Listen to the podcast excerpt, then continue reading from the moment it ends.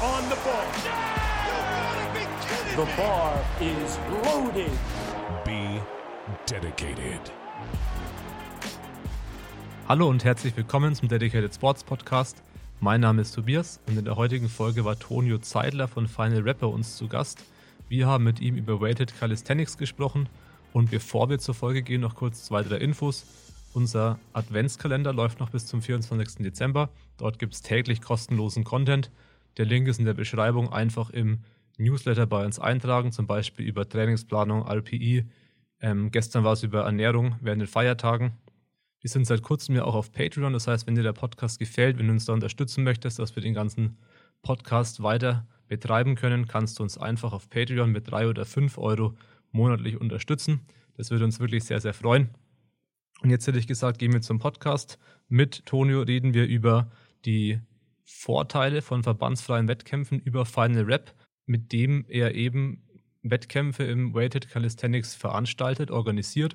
Und natürlich auch erstmal, was ist denn Weighted Calisthenics? Zum Beispiel gibt es dann den One Rep Max in der Kniebeuge, also ähnlich oder eigentlich gleich wie im Powerlifting.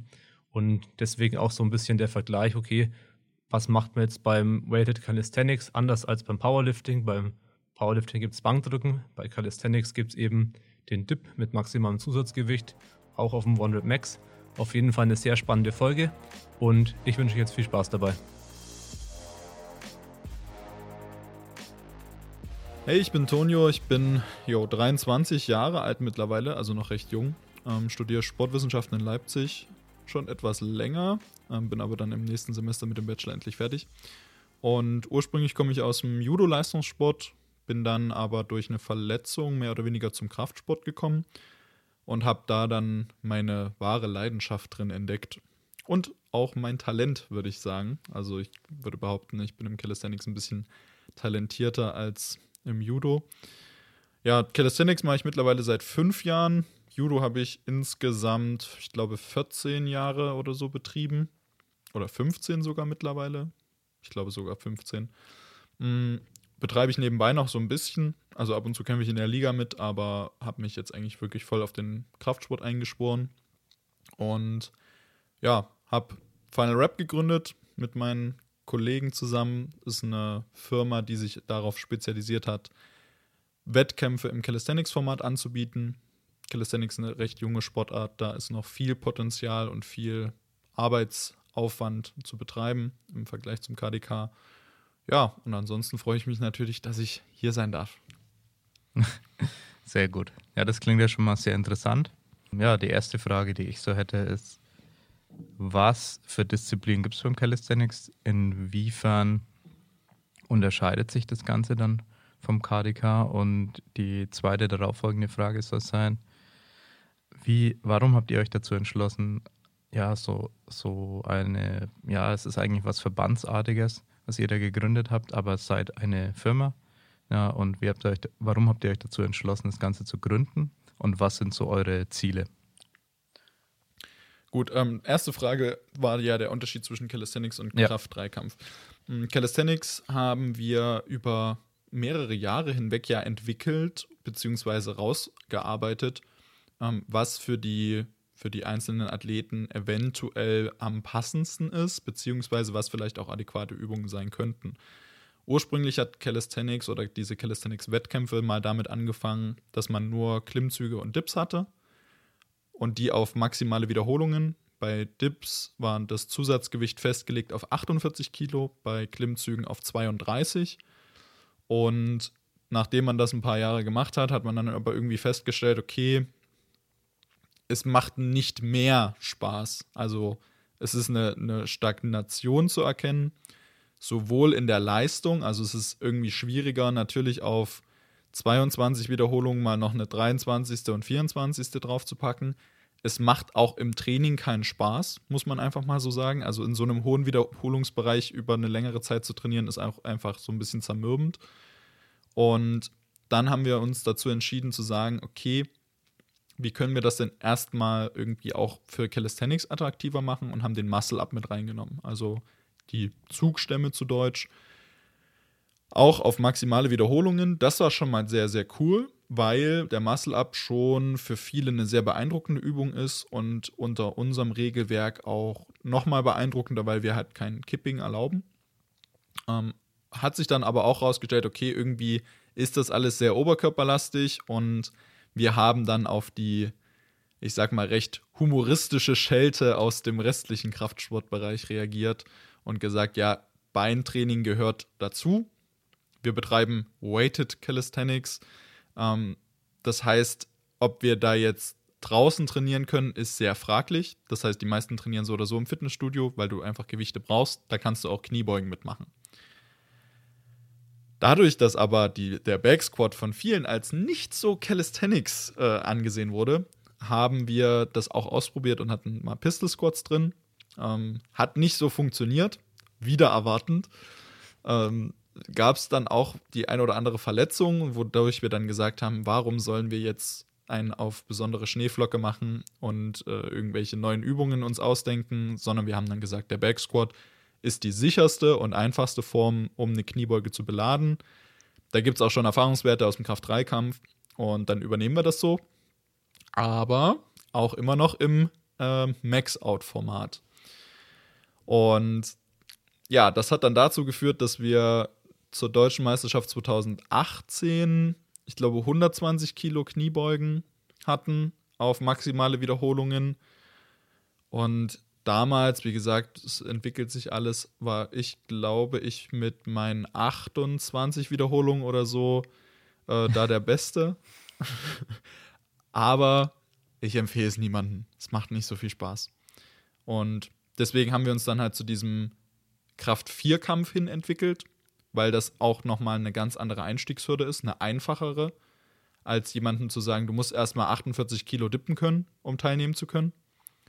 Ähm, vor allem dann, wenn ich jetzt, sage ich mal, aus meiner Perspektive 20 plus Wiederholungen mit 48 im Dip mache und 50 Kilo Dips aber eigentlich schon sehr, sehr stark sind für den Durchschnittsbürger, sage ich jetzt mal, ähm, sodass da einfach dieses Leistungsgefälle zu krass war und das hat, glaube ich, auch viele demotiviert. Ja, und deswegen haben wir Muscle-Ups, Klimmzüge, Dips und Squats und alles im One-Rep-Max-Format, ähnlich wie im Powerlifting dann. Genau. Das war dann im Prinzip die Frage Nummer eins. Ja, genau. Also so findet quasi so ein äh, Calisthenics-Wettkampf statt. Und ja, Final Rap haben wir gegründet aus dem Grund, dass wir gesagt haben, es ist eine recht junge Sportart, beziehungsweise eine sehr junge Sportart im Vergleich zu anderen. Ähm, und wir wollen möglichst zügig, möglichst viel für den Sport tun können. Sowohl in finanzieller als auch in ähm, zeitlicher Hinsicht. Und für uns war es halt immer so die Frage, wollen wir einen Verein, wollen wir einen Verband? Es gibt einige, also auch äh, Ricardo ist ein Geschäftspartner von uns, äh, der da auch mit im, im Final Rap ja, mitarbeitet, beziehungsweise es mitgegründet hat. Der hatte einen Verein gegründet und war auch recht enttäuscht, sage ich jetzt mal, von den Strukturen, in die man auch gepresst wird. Sodass man also da schon mal das Gefühl hat, okay, man ist nicht ganz so frei in der, in der Handlung, die man da durchzieht. Man muss sich immer wieder dieses Feedback zwangsweise holen von Leuten, die vielleicht sich auch gar nicht mal so intensiv mit dem Thema auseinandersetzen. Also je weiter man in dieser Hierarchie nach oben kommt, desto weniger Ahnung haben die Leute von der Materie. Also wenn du jetzt den äh, IOC-Präsidenten fragst, was er denn von den Maßnahmen der Leichtathletik in Deutschland hält, dann kann er vielleicht noch was sagen. Wenn du den fragst, was er von den Schwimmmaßnahmen in Namibia hält, wird er wahrscheinlich gar keine Ahnung haben, wie auch. Ähm, aber das ist halt für uns so ein Ding, wo wir gesagt haben, ähm, es ist natürlich möglich oder besser möglich, über einen Verband an öffentliche Gelder zu kommen und so weiter und so fort. Gleichzeitig zeigt aber CrossFit, dass es auch komplett ohne öffentliche Gelder geht. Also für uns ist CrossFit so ein, so ein Leitbild.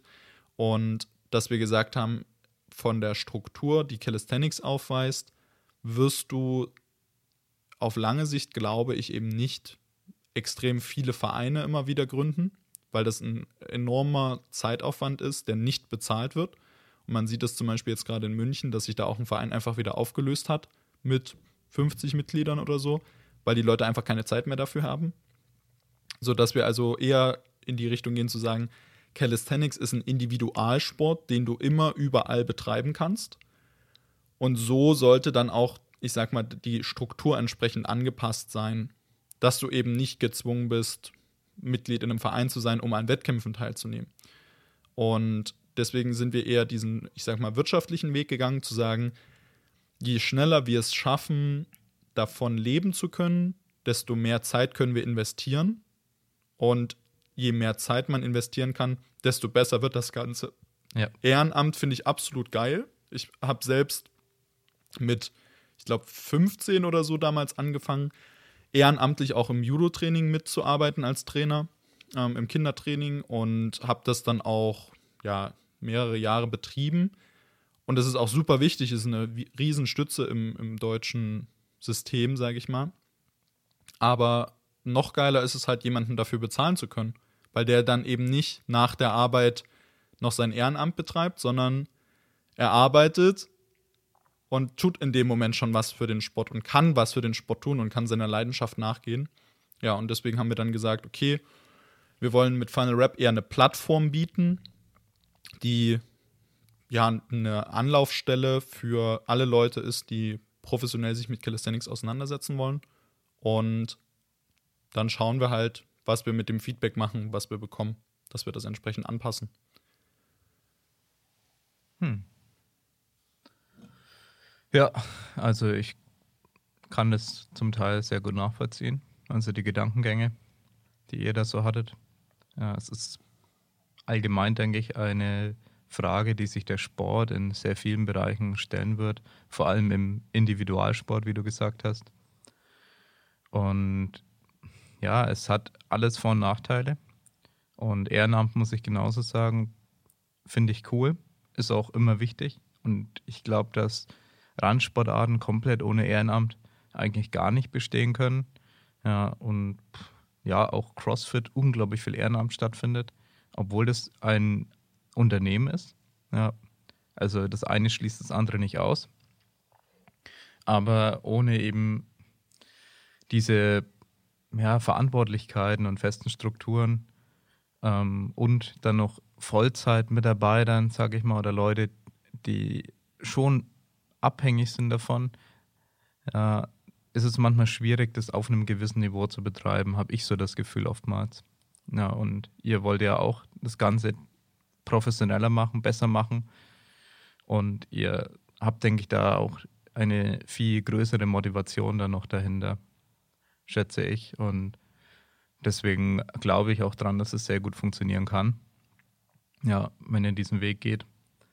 Und ja, es gibt viele Streitpunkte, die man dann so hat, okay, wie ist es jetzt mit Drug-Testing und ähm, ja, man hat jetzt keine, keinen Weltverband und so, wie ist es mit international und wie stellt man sich da auf? Ich meine, CrossFit hat sich ja dann komplett international aufgestellt. Ja, und ist, ist sozusagen der Weltverband auch. Ja, es, es gibt halt viele Fragen, die man sich dann noch stellen muss. Ja, es wird natürlich vieles vereinfacht durch Vereins- und Verbandsstrukturen, aber auch viele Sachen werden verkompliziert, wie du schon gesagt hast. Und es ändern sich Verantwortlichkeiten teilweise permanent. Wenn jetzt der eine sagt, hey, er hat keinen Bock mehr, dann hat er keinen Bock mehr und er ist weg, ja, weil er macht das Ganze freiwillig. Ja, das heißt, ähm, klassischerweise im Verein kenne ich solche Geschichten ja. Oder ja, was bei uns passiert ist, äh, noch blöder, okay, da ist halt der Abteilungsleiter, der eigentlich alles im Verein gemacht hat, äh, muss man fast sagen, der ist ja gestorben. Ja. Und dann sind aber mit ihm auch die ganzen, ich sage jetzt mal, auch wenn er es nicht so bezeichnen würde, Workflows gestorben.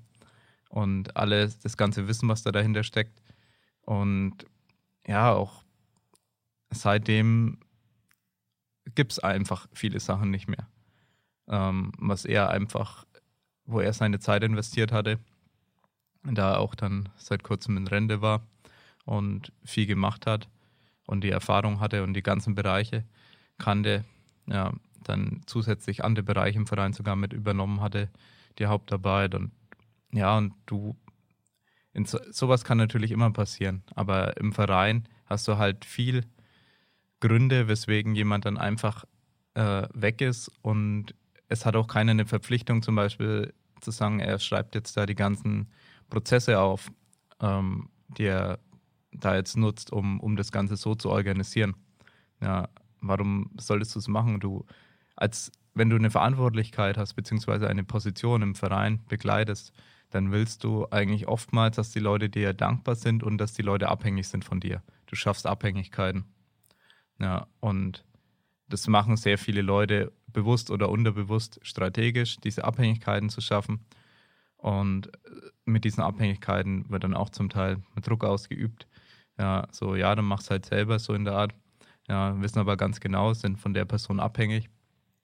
Ja, und da entstehen viele Ego-Geschichten, was ich so beobachtet habe die letzten Jahre. Und deswegen finde ich das auch einen ganz guten Ansatz, da eben es versuchen, ohne einen Verband auch machen zu können. Ja, wir haben ja auch ähm, unsere Wettkämpfe verbandsfrei organisiert, weil wir auch dann Vorteile gesehen haben, nämlich in der Freiheit, äh, Dinge zu tun und du wirst eben nicht ausgebremst von veralteten Strukturen und ja, haben aber auch sehr viele Nachteile mitbekommen. Also Drug-Testing, viel Geld dafür bezahlt, finanzielle Nachteile allgemein, dass dann Minus gemacht wurde, das Geld natürlich äh, dann privat äh, beziehungsweise vom Unternehmen übernommen werden musste und dass ein finanzielles Risiko da besteht. Und das habt ihr jetzt auch. Ihr habt ein finanzielles Risiko mit dem Ganzen. Äh, und mit dem Risiko kommt aber auch die Chance, etwas zu gewinnen. Das ist nur fair. So funktioniert ja, ja unsere Marktwirtschaft, dass du ein Risiko eingehst, aber auch die Chance hast, dann natürlich irgendwo Profit draus zu schlagen langfristig.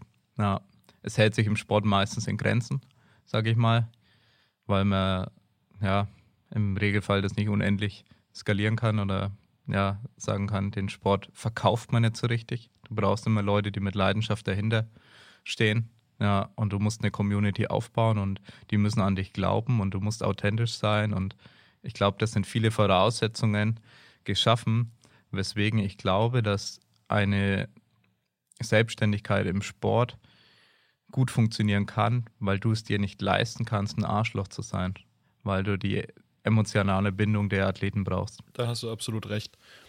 Das ist auch genau das, was ich im Calisthenics so beobachten kann. Also ich muss dir erstmal zu allem, was du gerade gesagt hast, zustimmen. Ähm, gerade das Thema finanzielle Sicherheit ist in einem Verband einfach viel, viel größer.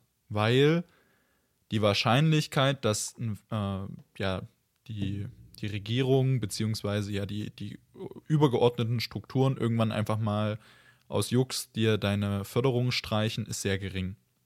Bis du da hinkommst, dauert das aber auch erstmal Ewigkeiten. Also bis Calisthenics als Sportart vom IOC anerkannt ist, beziehungsweise ich glaube, es ist das IOC, ähm, ist das erstmal noch ein ewiger Weg. Also bis da dann irgendwelche Fördergelder großartig fließen. Das heißt, es läuft eh immer wieder auf den einzelnen Verein vor Ort zurück, ähm, der dann von seiner Kommune, von der Stadt ähm, entsprechend unterstützt werden sollte. Grundsätzlich ist aber dieses System auch sehr, sehr gut. Kann man überhaupt nicht sagen, weil, wie du das gesagt ja. hast, die Randsportarten halt dadurch gefördert werden. Und das Thema Community ist bei uns ja auch ein Riesenthema, weil wenn man sich die Wettkämpfe anschaut, sind es oftmals Leute, die, ich sag mal, 18, 20 sind und dann eigentlich erst zum Sport finden, was eher untypisch ist, weil die meisten Leute, die Sport treiben, fangen irgendwie mit 8, 10, 12 Jahren an und betreiben dann den Sport sehr, sehr lange. Also, wenn man sich das bei Fußballern anschaut, da fangen die teilweise mit 5 oder 6 Jahren an und spielen dann mit 60 immer noch Fußball. Das ist so das prominenteste Beispiel. Ja. Und ich merke halt, dass gerade im Calisthenics jedenfalls sich die Community sehr, sehr angenehm aufbaut, weil das zum Großteil halt Erwachsene sind. Die wissen, da brauchst du dir nichts zu beweisen, du machst es zum Spaß, du machst es als Ausgleich zu deinem privaten und zu deinem Alltag. Und das macht die Wettkämpfe bedeutend entspannter.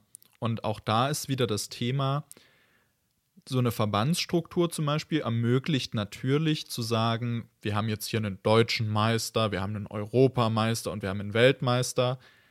dass du dir davon aber überhaupt nichts kaufen kannst und dass außerhalb vom Powerlifting es niemanden juckt, ob du IPF World Champion bist.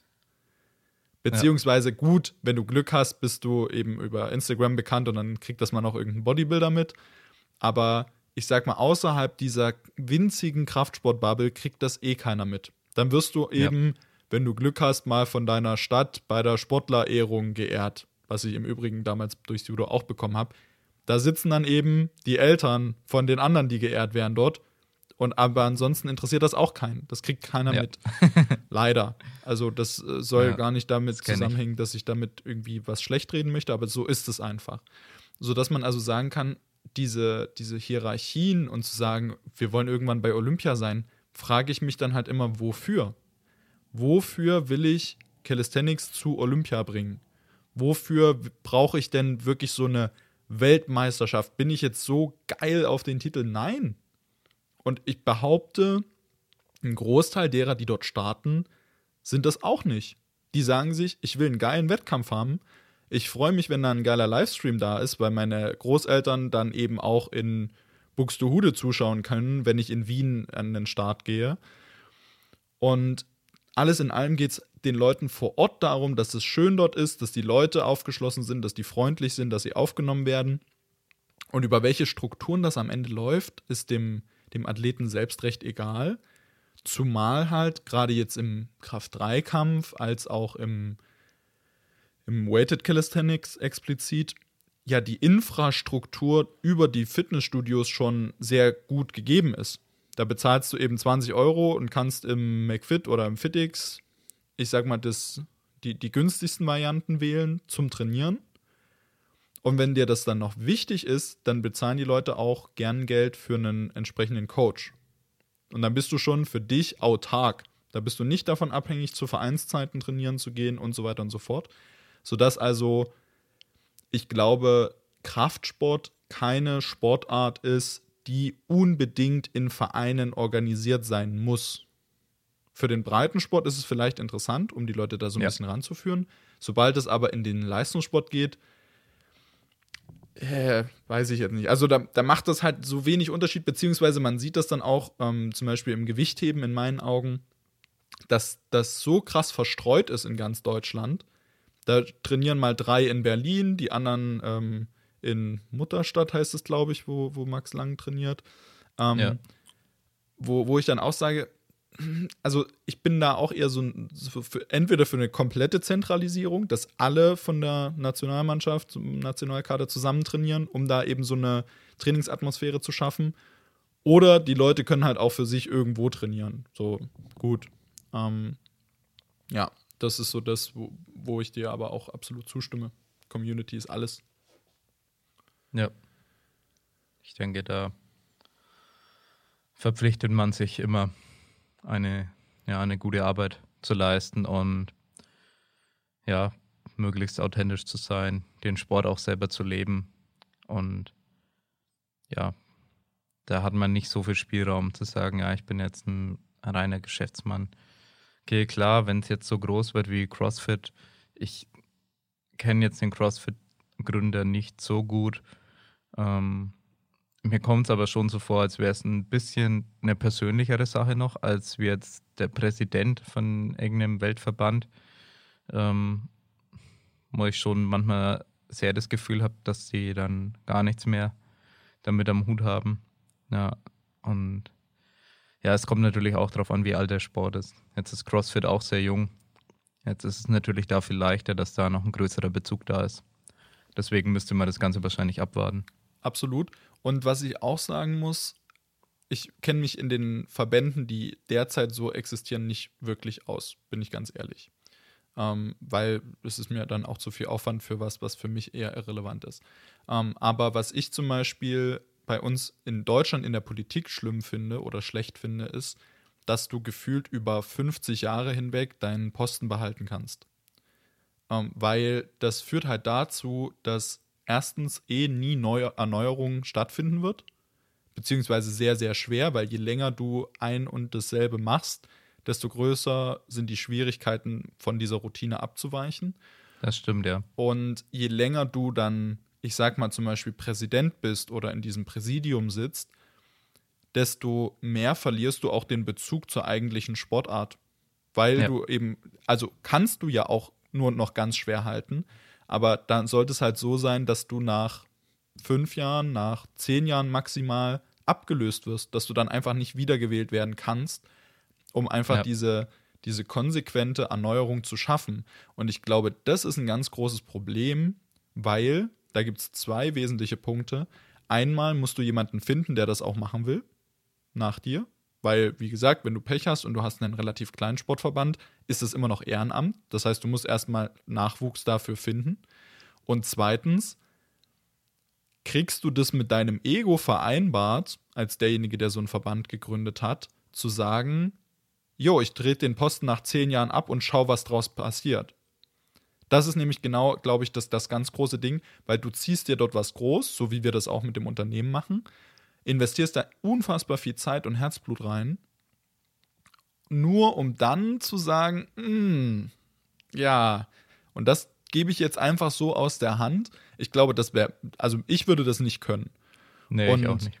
im Unternehmen ist es aber dann einfach so, dass wir sagen können, wenn unser Produkt, das, was wir machen, nicht mehr nicht besser verbessert. wird, genau, dann kriegen wir auch die Quittung dafür. Dann gehen die Leute zu einem anderen Wettkampf. Wenn die damit unzufrieden sind, dann besteht ja oder haben sie ja die komplette Freiheit zu sagen, wir kapseln uns von Final Rap ab, weil wir ja auch, wie du das vorhin schon angesprochen hast, wir schaffen ja keine Abhängigkeiten. Du bist nicht gezwungen, an unseren Wettkämpfen teilzunehmen, um irgendwas im Calisthenics erreichen zu können, sondern Ja. es ist ja nur ein Angebot zu sagen, hey, pass auf, wir wollen einen geilen Wettkampf auf die Beine stellen, wir wollen eine Plattform bieten, die über Jahre hinweg dann immer allumfassender wird, alles was Calisthenics betrifft. Ja. Und wenn du unser Angebot aber nicht gut findest, dann freuen wir uns darüber, wenn du uns Feedback darüber gibst, warum du es nicht gut findest. Und dann schauen wir, Ja. ob das Problem noch andere so sehen. Und dann müssen wir uns halt verbessern. Und wenn nicht, dann sind wir irgendwann pleite. Ja, ist auch so. Also diesen Druck, den man hat, besser zu werden, den finde ich schon wichtig. Ja. Und ja, ich meine, für das eine oder andere Unternehmen ist es sogar der Druck, der durch Corona gekommen ist, äh, was Positives, wenn das auch sehr viel negative Folgen hat, vor allem auch für uns natürlich, wo wir schon Angst haben, dann ja, dass es finanziell bergab geht, beziehungsweise wir halt uns die Hände gebunden sind, aber gleichzeitig merke ich eben, wie es eben auch mal für neue Ideen sorgen kann ähm, oder die Motivation nochmal zusätzlich zu steigern, noch mehr zu machen, noch mehr zu arbeiten, noch coolere Ideen zu haben. Ja, aber am Ende ist es wichtig, irgendwo einen Druck zu verspüren, weil wenn du gar keinen Druck verspürst, im, ja, dann bleibst du halt im Bett liegen, ne? also, das kennt, kennt man vielleicht als Jugendlicher wenn man da in den Sommerferien mal zu wenig Druck hat, weil die Schulaufgaben sind schon äh, vorbei, man halt im Bett liegen. Ja. Und das kann man halt auf alles andere auch übertragen. Also ein bisschen Druck ist schon wichtig und wenn du halt, wenn es einen Verband gibt in dem Sport, ist es meiner Meinung nach immer ein Problem. Und, oder wenn es keine anderen vergleichbaren Verbände gibt, ja, weil ja dann kein Verband eigentlich so den Grund hat, etwas viel besser zu machen. Ähm, ja, hat eventuell auch in unserem Sport dazu geführt, dass es ein bisschen eingeschlafen ist im deutschen KDK. Ja, und wir deswegen selber uns ein bisschen dazu verpflichtet gefühlt haben, zu sagen, hey, wir wollen da ein bisschen Gas geben. Wir haben ja am Anfang auch für den Verband mit die Wettkämpfe organisiert, aber die hatten dann eigentlich sehr wenig mit einem typischen Verbandswettkampf zu tun. Ähm, und dann haben wir das Ganze auch selbstständig gemacht, weil wir gemerkt haben, okay, es bringt uns einfach nichts. Also uns dankt da nicht wirklich jemand, auch vor allem nicht vom Verband. Die, vom Verband war es dann auch ganz interessant. Die waren dann eher so, ähm, ja, die fanden es nicht so geil, weil wir dann, dadurch, dass wir die Wettkämpfe besser gemacht haben, war ja dann im Vergleich dann ein anderer Wettkampf schlechter. Na, und deswegen hat es da keiner vom Verband gefeiert, wenn wir auch unter dem Verband dann gute Wettkämpfe gemacht haben, weil dann ja der Rest theoretisch dann auch Gas geben müsste. Ja, und das ist dann schwierige Situation. Ja, vor allem, wenn viele ja wirklich rein das Ehrenamt machen. Und bei uns war schon damals eine berufliche Vermischung da. Das heißt, ein, ein beruflicher Zweck dahinter. ja, das auch besser zu machen. Also, dass wir gesagt haben, okay, indirekt haben wir mit dem Sport was zu tun, sei es für Coaching, sei es für Fotopakete. Ähm, ja, dann können wir da auch noch ein bisschen extra Stunden reinstecken und Kohle, was auch immer. Ja, ja, ähm, ist, ein, ist ein interessantes Thema, aber ich glaube, wir sind da ja schon recht auf einer Wellenlänge, dass wir sagen, okay, es geht halt, am Ende des Tages geht es eh immer um Geld. Und dann gibt es die zwei Varianten, wie kann man oder wie kommt man an Geld, um den Sport zu fördern. Entweder man nimmt, sage ich mal, die, die Fördermittel von Bund und Ländern oder wie man das auch immer nennen möchte. Ähm, oder man entscheidet sich, sage ich mal, für den kapitalistischeren Weg, wo aber auch einfach die Fallhöhe größer ist. Man kann mehr Geld äh, einnehmen, man kann aber auch viel mehr Geld verlieren, beziehungsweise man kann überhaupt Geld verlieren. Ja. Und wie du das gesagt hast, das Risiko ist auf jeden Fall gegeben. Ähm, aber ich denke, das Thema haben wir soweit ganz ausreichend behandelt. Ja, ne, da hast du recht. Und ich glaube, das ist auch die fairere Variante, dass derjenige dafür zahlt und eine konkrete Dienstleistung dafür kriegt. Und ansonsten zahlt die komplette Bevölkerung Steuern. Und es wird halt davon dann irgendwie beglichen. Bloß dann ist die Gefahr auch groß, dass Geld verbrannt wird. Ja, was ich schon auch viel mitbekommen habe. Aber ja, was ich noch ganz interessant finde, ist so die sportwissenschaftliche Betrachtungsweise, ja, auch im Vergleich von KDK zu Calisthenics, was für ja, Eigenschaften man eigentlich besitzen muss für diese oder athletische Eigenschaften oder wie sich das Ganze bewegungstechnisch klassifizieren lässt. Ja, man hat im KDK hat man im Prinzip ähm, drei Bewegungen. Einmal eine, die sehr stark abhängig ist von dem Stretch Reflex eben mit der Kniebeuge, dass man da so eine Komponente mit drin hat, aber tendenziell ein grindy Movement ist, wie man so schön sagt. Ja, das heißt, man kann den Lift auch gerne in 10 Sekunden absolvieren, das stört keinen. Ähm, dann hat man bei der, äh, beim Bankdrücken ähnliche Situation, aber mit einer kleinen Pause, was die Stretch Reflex Komponente ein bisschen reduziert. Ähm, aber auch wieder ein grindy Movement. Und dann hat man ein drittes Movement beim Kreuzheben komplett ohne Stretch Reflex, wo man das Ganze aus einer toten Position anheben muss. Und da ist jetzt wieder für mich der Vergleich zu Calisthenics interessant, ähm, dass du da jetzt bei, dem, bei Klimmzügen und bei Muscle-Ups auch eben diese, ja, aus dieser toten Position ohne Stretch Reflex Kraft produzieren musst und vor allem aber beim Muscle-Up äh, da wieder eine Rate of Force Development, eine gewisse Explosivität entscheidend sein kann, dass du den Lift vervollständigst. Da geht's, da kannst du nicht sagen, ja, ich kann auch zehn Minuten äh, oder zehn Sekunden, sagen wir mal, für den Lift brauchen, dass du einfach einen extremen Vorteil hast, wenn du schnell Kraft aufbauen kannst, damit du dann über diesen schweren Teil, über diesen Sticking Point mit Schwung äh, drüber kommen kannst, was ja auch dringend. Ja, notwendig ist, um da ein schweres Gewicht zu bewegen. Ja, und die anderen Lifts, die aber jetzt eher tendenziell grindy sind, weil die Kniebeuge ist wieder dabei, der Pull-up äh, genauso und beim Dip hat man wieder ganz normal wie bei der Kniebeuge Stretch Reflex und das Ganze darf dann auch sehr grindy sein. Es sind verschiedene, äh, ja, ich sag mal, körperliche Attribute, die da gefragt sind. Aber die Kombination finde ich auf jeden Fall sehr interessant in dem Sport. Ja. Äh, das hast du eigentlich schon ganz gut zusammengefasst. Man kann sagen, dass sich ähm, Pull-Up ein bisschen vom, vom Dip und vom Squat unterscheidet. Also wie du das genau. gesagt hast, sind Dip und Squat sind halt so richtig grindy. Das macht auch Spaß, muss man sagen. Also die schönsten Bilder und Emotionen entstehen beim Dip und beim Squat. Ähm, ja. Und der Pull-up ist halt eine Sache, da musst du konzentriert sein. Ähm, ja. Wenn du da technisch nicht gut unterwegs bist, wirst du den Lift auch nicht gut vollenden können, beziehungsweise vermutlich ja. auch gar nicht vollenden können. Und im Verhältnis zwischen Kraft-3-Kampf und Weighted Calisthenics, wenn man mal jetzt kurz den Muscle-Up für die, für die Betrachtung ausklammert, ist es so, dass ich persönlich das Gefühl habe, also ich habe mich auch schon mit Powerlifting auseinandergesetzt, ich heb auch ab und zu mal noch.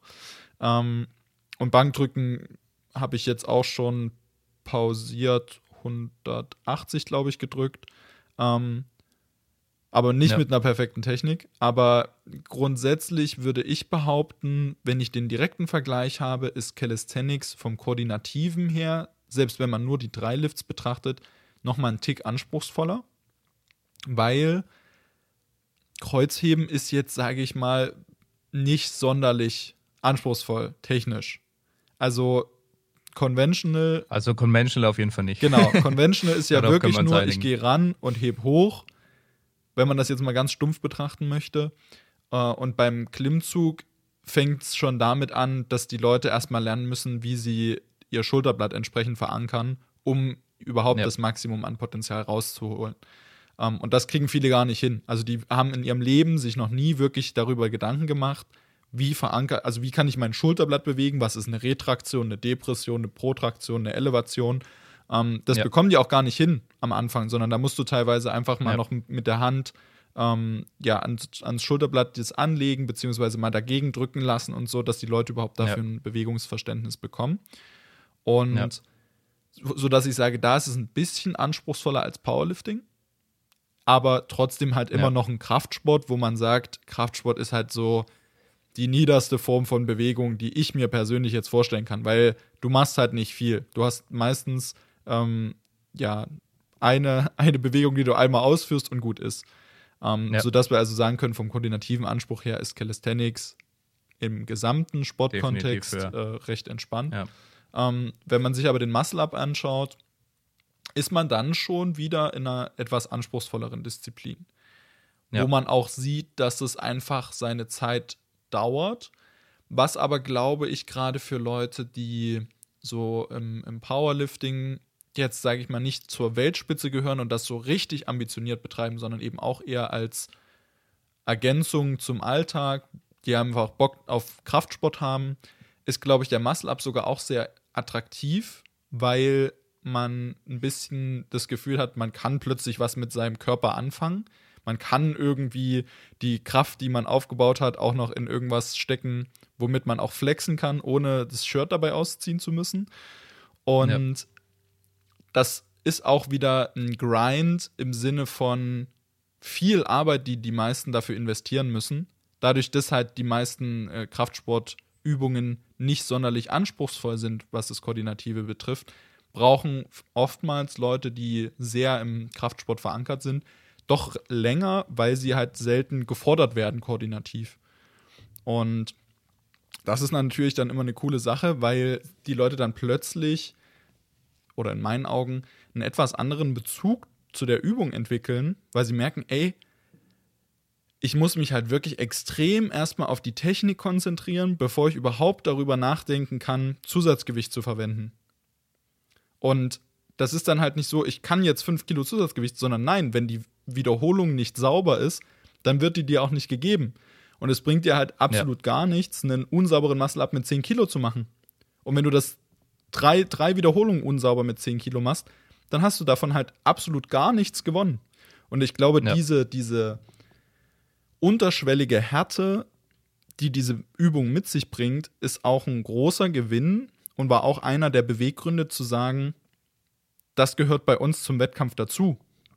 Dass die Leute sich einfach mit Calisthenics und der entsprechenden Technik erstmal auseinandersetzen müssen, bevor sie darüber nachdenken, an einem Wettkampf teilzunehmen, weil einen Muscle abzulernen, ich sag mal, für jemanden, der komplett mit dem Sport anfängt, dauert das wahrscheinlich so, je nach ähm, genetischer Grundlage, zwischen einem Jahr und zwei Jahren.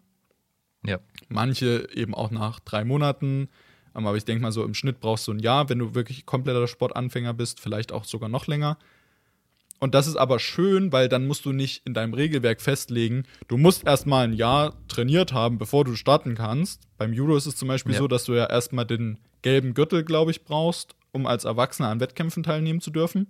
Und du kannst Ja. pro halbes Jahr eine Gürtelprüfung machen, also da ist es schon darüber definiert. Ähm, und im Calisthenics zwingst du die Leute halt, sich dann damit auseinanderzusetzen. Und wenn der sich einmal mit dem Muscle-Up auseinandersetzt, dann ist die verhältnismäßig leichtere Technik im Pull-Up und Dip eine Sache, wo er sich sagt, na komm, dann mache ich das auch noch. Und dann hast du schon ganz, ganz viel gewonnen damit. Ja. Ja, aber das, was du gemeint hast mit dem Schulterblatt, das ist eigentlich eine sehr wichtige technische Komponente. Ja.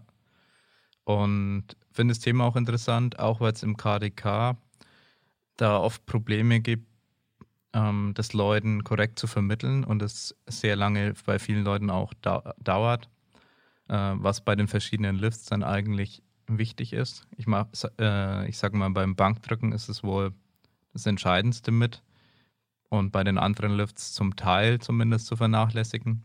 Zumindest kriegt man seine Lifts auch so einigermaßen sauber hin, ohne zu viel drüber nachzudenken.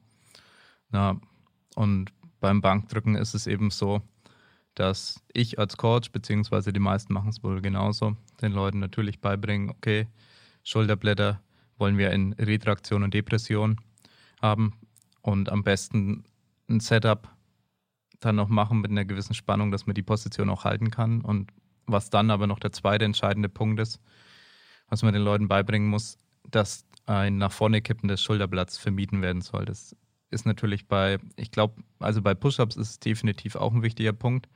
Und bei Dips ähm, gehe ich auch davon aus, dass man das tendenziell vermeiden sollte, auch bezüglich äh, Verletzungsgefahr. Ja, das nach vorne kippen. Da kannst ja du was dazu sagen. Ja, weil das ist nämlich, ein, äh, ich sag mal, typischer Denkfehler, dass man nur weil es eine Druckbewegung ist, Bankdrücken, Push-Ups und Dips gleichsetzt.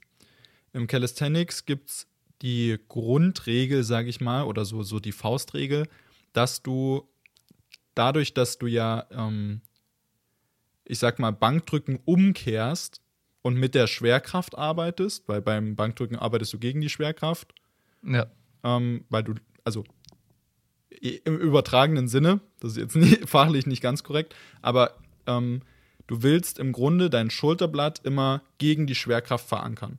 Also dein, beim Push-Up ist es so, dass wenn du in den Liegestütz gehst, würde dich die Schwerkraft nach unten ziehen und quasi in eine Retraktion. Also deine Schulterblätter würden sich hinten zusammenführen. Du willst, und das macht man auch.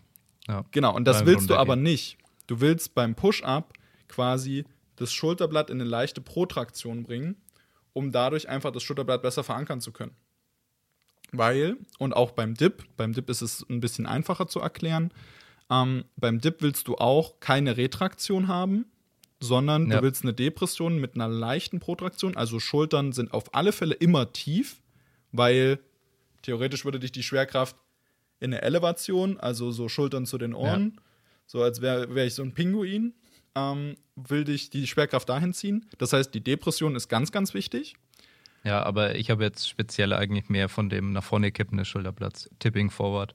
Ja. ja gesprochen. Ähm, das stimmt. Also dieses, dieses Aufrollen, sage ich jetzt mal, will man immer vermeiden, weil es führt halt immer dazu. Das sind ja sechs Bewegungen, die das Schulterblatt Ja, ja, genau. Ähm, also das, ja. das, führt immer, immer zu Verletzungen. Also nicht immer, aber da hast du absolut recht. Ähm, man möchte es ja, halt immer. Impingement, typisch. Genau, man möchte es halt schon. AC-Gelenk hat man da auch oft Probleme. Sinnvoll ja, verankern. Durch die, also beim Bankdrücken ist es so, dass so AC-Gelenkprobleme und teilweise Impingement-Probleme dadurch aufkommen können, dass man eben mit dem Schulterblatt dann nach vorne kippt. Aber bei Push-Ups muss ich sagen, äh, es wird von äh, vielen Physio-Coaches, sag ich mal, schon so beigebracht, dass du unten tendenziell in eine Retraktion gehst. Ich glaube auch, dass du nicht das übertreiben solltest. Ja, und dass du aber oben ganz zwingend eine Protraktion brauchst. Und deswegen empfehle ich den meisten Leuten auch zum Beispiel keine Push-Ups mit Gewichtsscheiben auf dem Rücken zu machen, sondern lieber Ketten oder Bänder oder sowas zu nehmen, wenn sie das Ganze beladen sollen, weil ich dann immer noch eine ordentliche Protraktion ausführen kann, was für den Serratus anterior, der eben die Schulterblattaußenrotation mitsteuert, wichtig ist, den eben mit anzusteuern.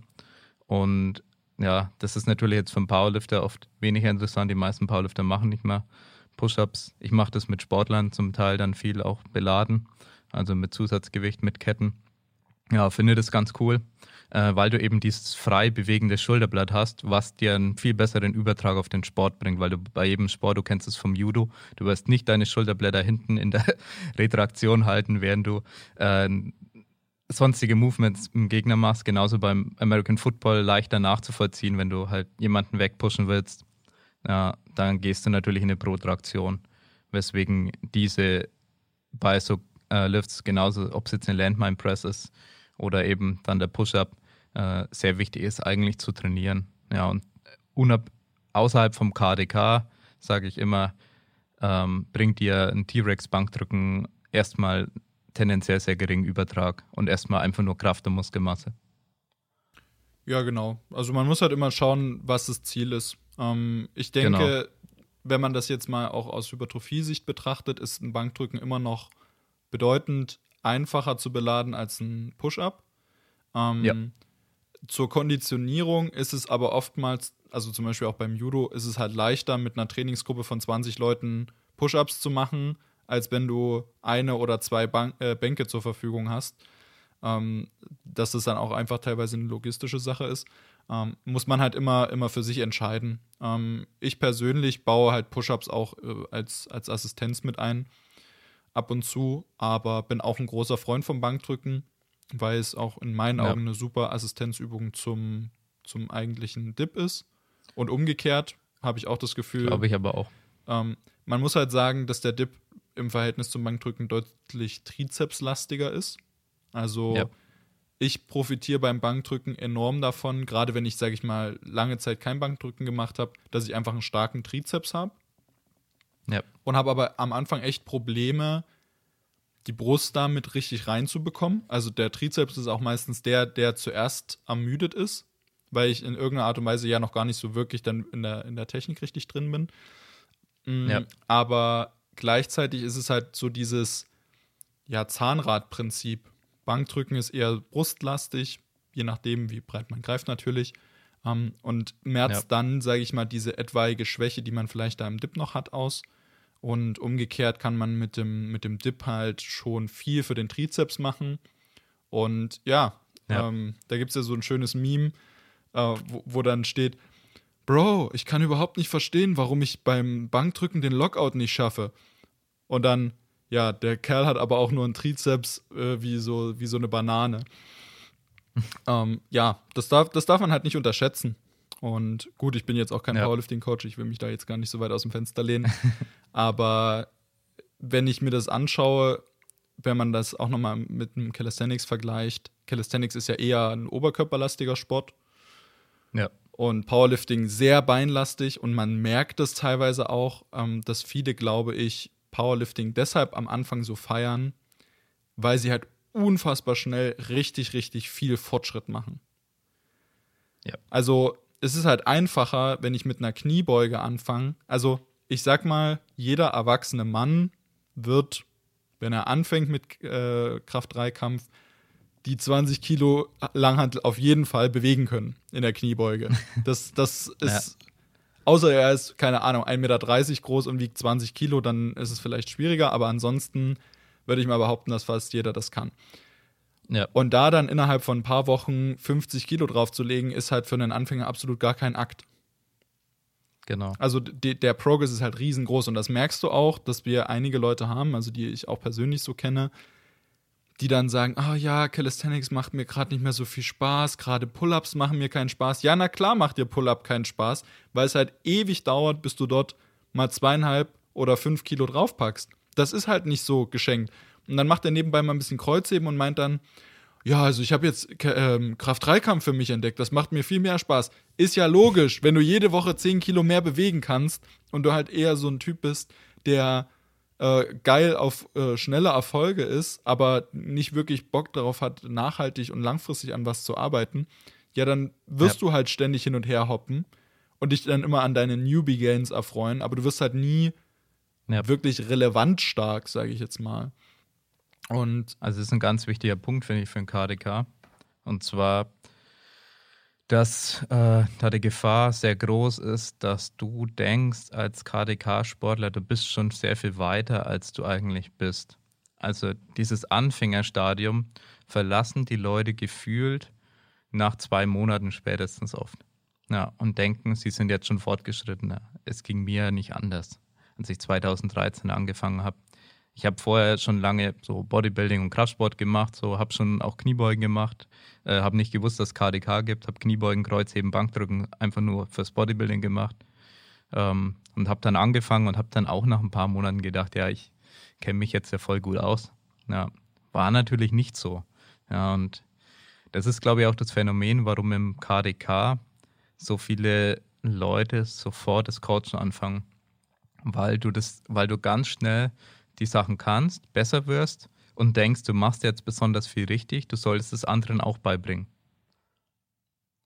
So ein gewisses Phänomen, no, no offense. Ähm, absolut, also das, ja, ich, ich, ich, sehe hier immer wieder gewisse Parallelen auch zu, zu anderen äh, Podcasts, wo, wo sich da auch immer äh, öfter mal drüber aufgeregt wird. Aber es ist im Calisthenics sogar noch extremer. Und zwar, man nennt ja das den Dunning-Kruger-Effekt. Ich weiß nicht, ob dir das was sagt. Ja. Ja, okay. ähm, also für alle Leute, die das noch nicht gehört haben, entweder ihr googelt es oder ich erkläre es mal ganz kurz. Dunning-Kruger-Effekt bedeutet einfach, dass je weniger ich weiß, desto schlechter kann ich meine Expertise einschätzen. Also desto schlechter kann ich einschätzen, wie viel ich weiß. Und desto größer schätze ich aber auch meine Expertise ein. Das heißt, wenn du im ersten Semester Sportwissenschaften bist und die ersten Sachen gelernt hast, dann denkst du dir so, yo, ich bin jetzt bereit zu coachen. Wenn du dich dann mal aber mal mit jemandem, der einen Master oder einen Doktor in Sportwissenschaften hat, unterhältst, dann denkst du dir so, nein, ich werde wahrscheinlich in den nächsten zehn Jahren nicht bereit sein zu coachen, wenn ich sehe, was da an Wissen noch vorhanden ist. Und Ja. gerade im Calisthenics liegt da halt der Hund begraben, dass wir keine Fachliteratur haben auf Deutsch und auch auf Englisch gibt es keine wirkliche Fachliteratur, sondern das sind alles irgendwelche Leute, die ja sich das so ein bisschen zusammengereimt haben, weil es halt auch kaum wissenschaftliche Evidenz gibt, auf der das basieren kann. Ähm, und wenn du dann so liest, okay, pass auf, ähm, ich starte eine Fragerunde auf Instagram in meiner Story. Und dann bekommst du so Fragen und denkst dir so, okay, da schreibt dann einer, ja, wann sollte ich denn einen Deload einlegen? Und dann gehst du auf sein Profil und dann steht dort, ja, schreib mir eine Nachricht, wenn ich dich coachen soll. Dann denke ich mir, Bro, also so, ich weiß nicht, denkst du wirklich, dass du jetzt schon in der Lage bist, andere Leute zu betreuen, wenn du so fundamentale oder so essentielle Fragen noch nicht mal selbst beantworten kannst? Also, das soll ja jetzt niemandem auf den Schlips treten, aber bis ich mich getraut habe, Leute oder Leuten Geld dafür abzuverlangen, dass ich jemanden betreue, hat es erstmal drei Jahre gedauert, die ich jemanden kostenlos betreut habe, um erstmal meine Ja. Erfahrung damit zu sammeln. Und wie gesagt, ich habe ja mit 14 damals angefangen, mein eigenes Training zu planen und habe Trainingswissenschaftsliteratur gelesen und so weiter und so fort. Und muss auch sagen, dass ich jetzt im Studium selbst dafür eigentlich nichts dazugelernt habe, also übers Studium selbst, sondern eigentlich Ja, alles nur über Literatur, die ich äh, während des Studiums Ja. auch von anderen, ähm, also vor allem von Masterstudenten mir habe empfehlen lassen. Und Ja. da muss ich dann auch sagen, so, oh, da habe ich immer Bauchschmerzen, weil das führt halt zu so einer Verwässerung. Das ist ja auch überhaupt nicht, dass man sich da irgendwie besser fühlt, wenn man Sport studiert hat oder so, weil ich kenne ja meine Kommilitonen und weiß auch, dass anhand des Studiums du dadurch nicht eine größere Expertise hast, aber du hast ein, ein anderes Grundlagenwissen, was du anwenden kannst. Ja. Und das ganze Thema Coaching ist ja schwierig. Und du hast absolut recht, dieses Thema auch, wann bin ich fortgeschrittener? Wenn man sich da mal die Definitionen von äh, ja, recht guten Powerlifting-Coaches und auch äh, Wissenschaftlern dort anschaut, bist du, glaube ich, ab sieben Jahren oder so, die du den Sport betreibst, dann zählst du als fortgeschritten. Davor bist du halt einfach nur, davor bist du Anfänger die ersten vier Jahre. Da machst du, Ja, da, da bist du, ist so. ja, ist ja, genau, absolut. Also ich meine, auch im Judo habe ich das ja auch gemerkt, würde ich mich jetzt schon als fortgeschritten bezeichnen, nach 15 Jahren.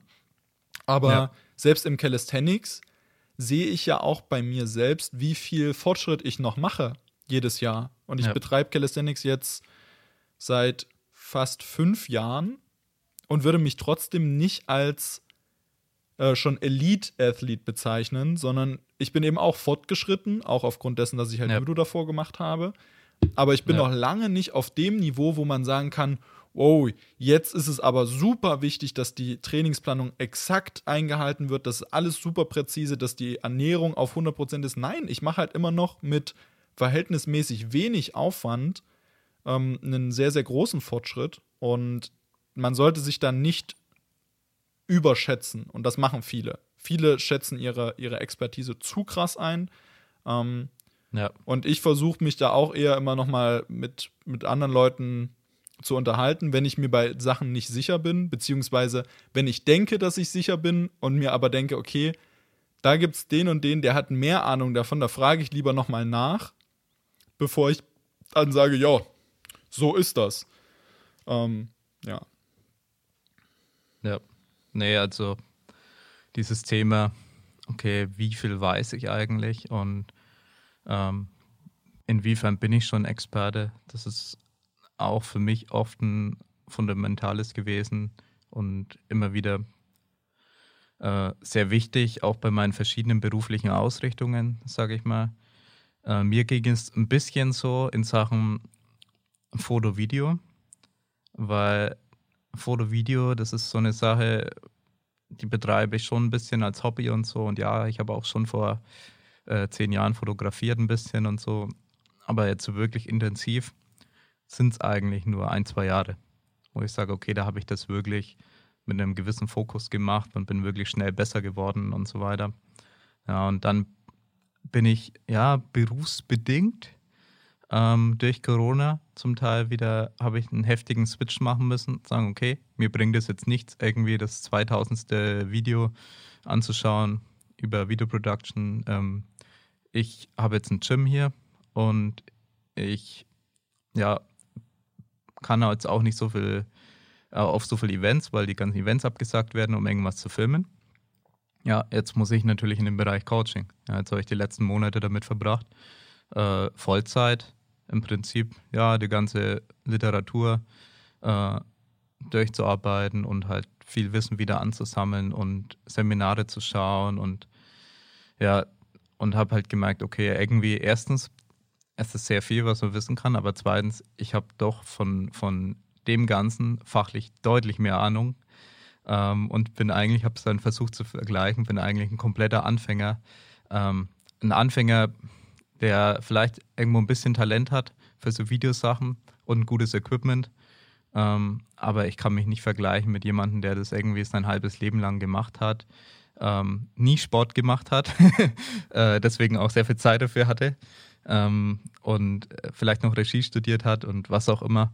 Äh, ja, da einfach nochmal viel, viel mehr Erfahrung hat und habe halt gemerkt, okay, ich, Sportwissenschaften ist dann doch das Thema, wo ich mich besser auskenne, auch wenn ich der Meinung bin, dass ich unglaublich viel nicht weiß äh, und dass es mich jeden Tag ankotzt und ich deswegen jeden Tag ähm, versuche zu lesen oder was heißt Versuch? Ich mache es jeden Tag, äh, dass ich mich weiterbilde in dem Bereich, Seminare schaue, lese. Ich mache auch einige Online-Fortbildungen gerade in dem Bereich, einfach weil ich da auch schon gemerkt habe, was ich alles nicht weiß. Und bei Video ist es gerade so, ich fühle mich wohl, äh, ein Video zu schneiden. Äh, ich mache das meistens alle, alle zwei Wochen mindestens, dass ich ein Video schneide, äh, beschäftige mich aber gerade nicht so viel aktiv sonst damit. Äh, und ich weiß noch gar nicht, was ich alles nicht weiß. Ich habe ein paar Bücher da, auch ein 1000 Seiten Buch über Filmmaking, was ich bisher kaum geschafft habe, irgendwie zu lesen und wo so viele Sachen drinstehen, was ich überhaupt nicht kapiere.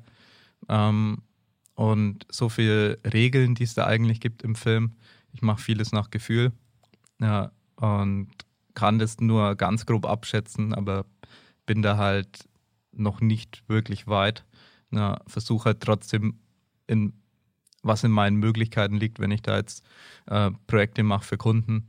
Ja, und ja, es soll ein gutes Video werden. Ja, da muss ich meistens viel probieren. Ja, das heißt, ich kann von Anfang an nicht sagen, wie das Video sein muss, äh, weil ich die Regeln nicht kenne. Und ich mache dann Trial and Error. Ja. Ja, aber ich glaube, um das, um das Thema so zusammenzufassen, das Wichtigste ist eigentlich, dass man versucht, sich möglichst häufig zu hinterfragen, ob das, was man dort macht, auch wirklich dem Qualitätsstandard entspricht, den man selber hat. Weil Ja. diesen, diesen Dunning-Kruger-Effekt, vor dem ist niemand sicher. Auch wir beide nicht. Weißt du, auch wir werden uns in irgendeiner Art und Weise im Leben mal überschätzt haben, beziehungsweise uns auch in Ja. gewissen Dingen überschätzen und ähm, denken, wir sind in irgendwas besser, als wir wirklich sind. Ähm, Ja. Und umgekehrt werden wir uns auch unterschätzen, aber das Wichtigste ist halt, sich da wirklich permanent zu hinterfragen, weil nur dann, wenn man diese Frage und diese, ich sag mal, Möglichkeit des Scheiterns zulässt, ist man ja überhaupt in der Lage, diesen Fehler zu erkennen. Wenn man davon ausgeht, man ist unfehlbar und man ist schon so krass, dass man keine Fehler mehr macht, ähm, Ja. dann wird man sich halt auch nicht verbessern, weil man dann einfach die Augen davor verschließt, wenn irgendwas nicht so läuft. Ähm, und deswegen ist es in meinen Augen da einfach wichtig zu sagen, hey, okay, wie überall, auch jetzt bei Final Rap, ähm, wie du das auch sagst, bei der Videografie, bei der Fotografie, es geht ja immer nur darum zu sagen, wir wollen das Beste auf den Markt bringen, wir wollen absolut 100% erreichen, aber Ja. wir müssen auch immer bereit sein, Fehler einzugestehen, weil wir nur dann an diesen Fehlern arbeiten können. Wir können nicht ohne Ja. Feedback von, von den Athleten. Das ist nämlich auch ein, ein ganz großer und wichtiger Punkt, den ich für mich gelernt habe, dass ich m, lange Zeit, beziehungsweise das habe ich eigentlich dieses Jahr erst so für mich gelernt, ähm, dass ich eine lange Zeit immer ein Problem damit hatte, wenn ich die Sätze oder die Gedankengänge meines Gegenübers schon verstehe, wenn ich weiß, worauf der hinaus möchte, Ja. denjenigen dort ausreden zu lassen und mir die Kritik einfach nochmal anzuhören, selbst wenn ich weiß, welche Kritik oder wie die, wie die Kritik geartet sein wird, einfach zu sagen, und wenn ich mir das 20 Mal anhöre, dann zeigt mir das einfach nur, dass 20 Leute genau die gleiche Ansicht haben und dass das umso wichtiger ist, das dann eben zu behalten, äh, zu behandeln. Weil das, den größten Fehler, den man machen kann, ist, glaube ich, Kritik vorwegzugreifen und zu sagen, okay, wir, wir wissen, das, das und das lief nicht so gut. Dann wird keiner, der dir Kritik oder ein Feedback gibt, der wird das nicht nochmal aufzählen. Der wird nicht sagen, ja, der Zeitplan war nicht so gut bei dem Event. Sondern wenn du gesagt hast, der Zeitplan war nicht gut, dann sind da, sagen wir mal, von 100 Menschen, waren nur fünf der Meinung, der Zeitplan war nicht gut. Dann gehst du Ja. aber davon aus, dass alle 100 das machen, weil es ja keiner mehr erwähnt. Und das ist genau das Problem, was wir oder was ich gehabt hatte und was mir auch eben geholfen hat, da ein Buch oder Bücher zum Thema Startups und ähm, ja, Startup-Organisation zu lesen, zu sagen, der, Hast du das Buch The Lean Startup? genau, auch The Lean Startup gelesen? und Zero to One habe ich jetzt auch ähm, mir zugelegt. Ja, das ist auch gut. Genau. Ja. Ähm, wo, wo man dann einfach sagt, okay, das Feedback ist blanko und ich erwarte halt, dass da wirklich, wenn sich das fünfmal wiederholt, dann weiß ich, ah, okay, das hat eine Relevanz. Ja. Und dann weiß ich das aber auch und sage das nicht nur so. Und ja, das sind so, so die wichtigsten Punkte, dass man halt wirklich mit der Kritik arbeitet, mit der Kritik lebt und das auch eher als positiv auffasst und sich, sage ich mal, selbst nicht, nicht zu ernst nimmt und nicht für zu wichtig hält in dem, was man macht. Ja, das ist, glaube ich, immer sehr wichtig. Ja, ja ich kenne ja beide Seiten ein bisschen. Ich habe dann inzwischen dann später oft die Probleme gehabt, zu sagen, ähm, ich weiß jetzt genug, ich kann das jetzt anbieten, so, dieses Selbstbewusstsein zu entwickeln. Ähm, ich glaube, da haben viele Künstler auch das Problem, dass das Video ist zum Beispiel auch gut genug, jetzt kann ich es jemandem zeigen. Ähm, ich habe da auch schon von Leuten gehört auf YouTube, die haben dann, keine Ahnung, monatelang dran rumgebastelt, ähm, bis sie das Ganze dann veröffentlicht haben oder haben es nie veröffentlicht. Ja, und dass dieser krankhafte Perfektionismus auch im Coaching, aber es ist vielleicht gerade ein bisschen, ich mache ja offiziell kein Online-Coaching mehr. Und ich versuche das jetzt auch alles erst so aufzubauen, dass ich persönlich zufrieden bin, dass das alles wirklich sich stark unterscheidet von dem, was es bisher gibt, äh, von dem, was ich anbieten kann und dass ich das halt sehr gut machen will. Und dadurch, dass ich inzwischen relativ viel Wissen angelesen habe, tue ich mir da teilweise schwer, einfach zu sagen, ah, jetzt bin ich bereit, Coaching wieder anzubieten. Weil wenn man einmal aufgehört hat, dann denkst du, wenn du dann wieder anfängst, äh, Coaching anzubieten, wenn du sagst, okay, du hast dich jetzt erholt von dem Ganzen. Ja, ich habe damals ähm, Coaching zum Teil abgebrochen, äh, ja, wegen einem, einer Art Burnout, wo ich gesagt habe, okay, ich, ich kann nicht Nein sagen, ich, ich muss immer auf alles antworten, ich muss mich immer um jeden kümmern. Äh, ich ich habe dann aber auch zu viele Leute gehabt und dann ze- zeitlich nicht mehr untergebracht, das Ganze. weil ich dann auch noch andere Verpflichtungen hatte, eben dann im Videobereich und so weiter. Und dass es mich dann einfach ähm, negativ beeinträchtigt hat, emotional, wenn ich gemerkt habe, ich kann nicht mehr das liefern, was ich eigentlich liefern will. Na, und dann eben wieder einen Neueinstieg zu wagen, das ist dann für mich dann wieder ein Problem. Ja, und dann zu sagen, ja, jetzt, jetzt ist der Zeitpunkt, jetzt kann ich einen sehr guten Service liefern. Ich schätze mal, dass du auch ähm, bei deinem Coaching äh, sehr hohe Standards äh, an den Tag setzen willst und ähm, ja, wahrscheinlich dadurch, dass du ja auch über das Thema gesprochen hast, so viele Leute bieten Coaching an. Deswegen ist es wahrscheinlich auch äh, eine sehr wichtige Thematik für dich, dass du dich unterscheidest von deiner Dienstleistung. Und da würde es mich auch interessieren, so was du einfach im Coaching am wichtigsten findest. Da geht es gar nicht darum, was es jetzt für eine Sportart, sondern grundsätzlich, okay, Coaching, man kümmert sich um einen Menschen. Was ist da für dich das Wichtigste? Das ist eine gute Frage. Ähm, ich bin der Auffassung, dass dadurch, dass Coaching eine zwischenmenschliche Dienstleistung ist, muss in allererster Linie immer das Menschliche passen. Und das kristallisiert sich, ich sag mal, meistens in den ersten drei Monaten raus. Wenn du auch lernst oder verstehst, was waren die Beweggründe dieses Athleten oder der Athletin, dein Coaching zu wählen.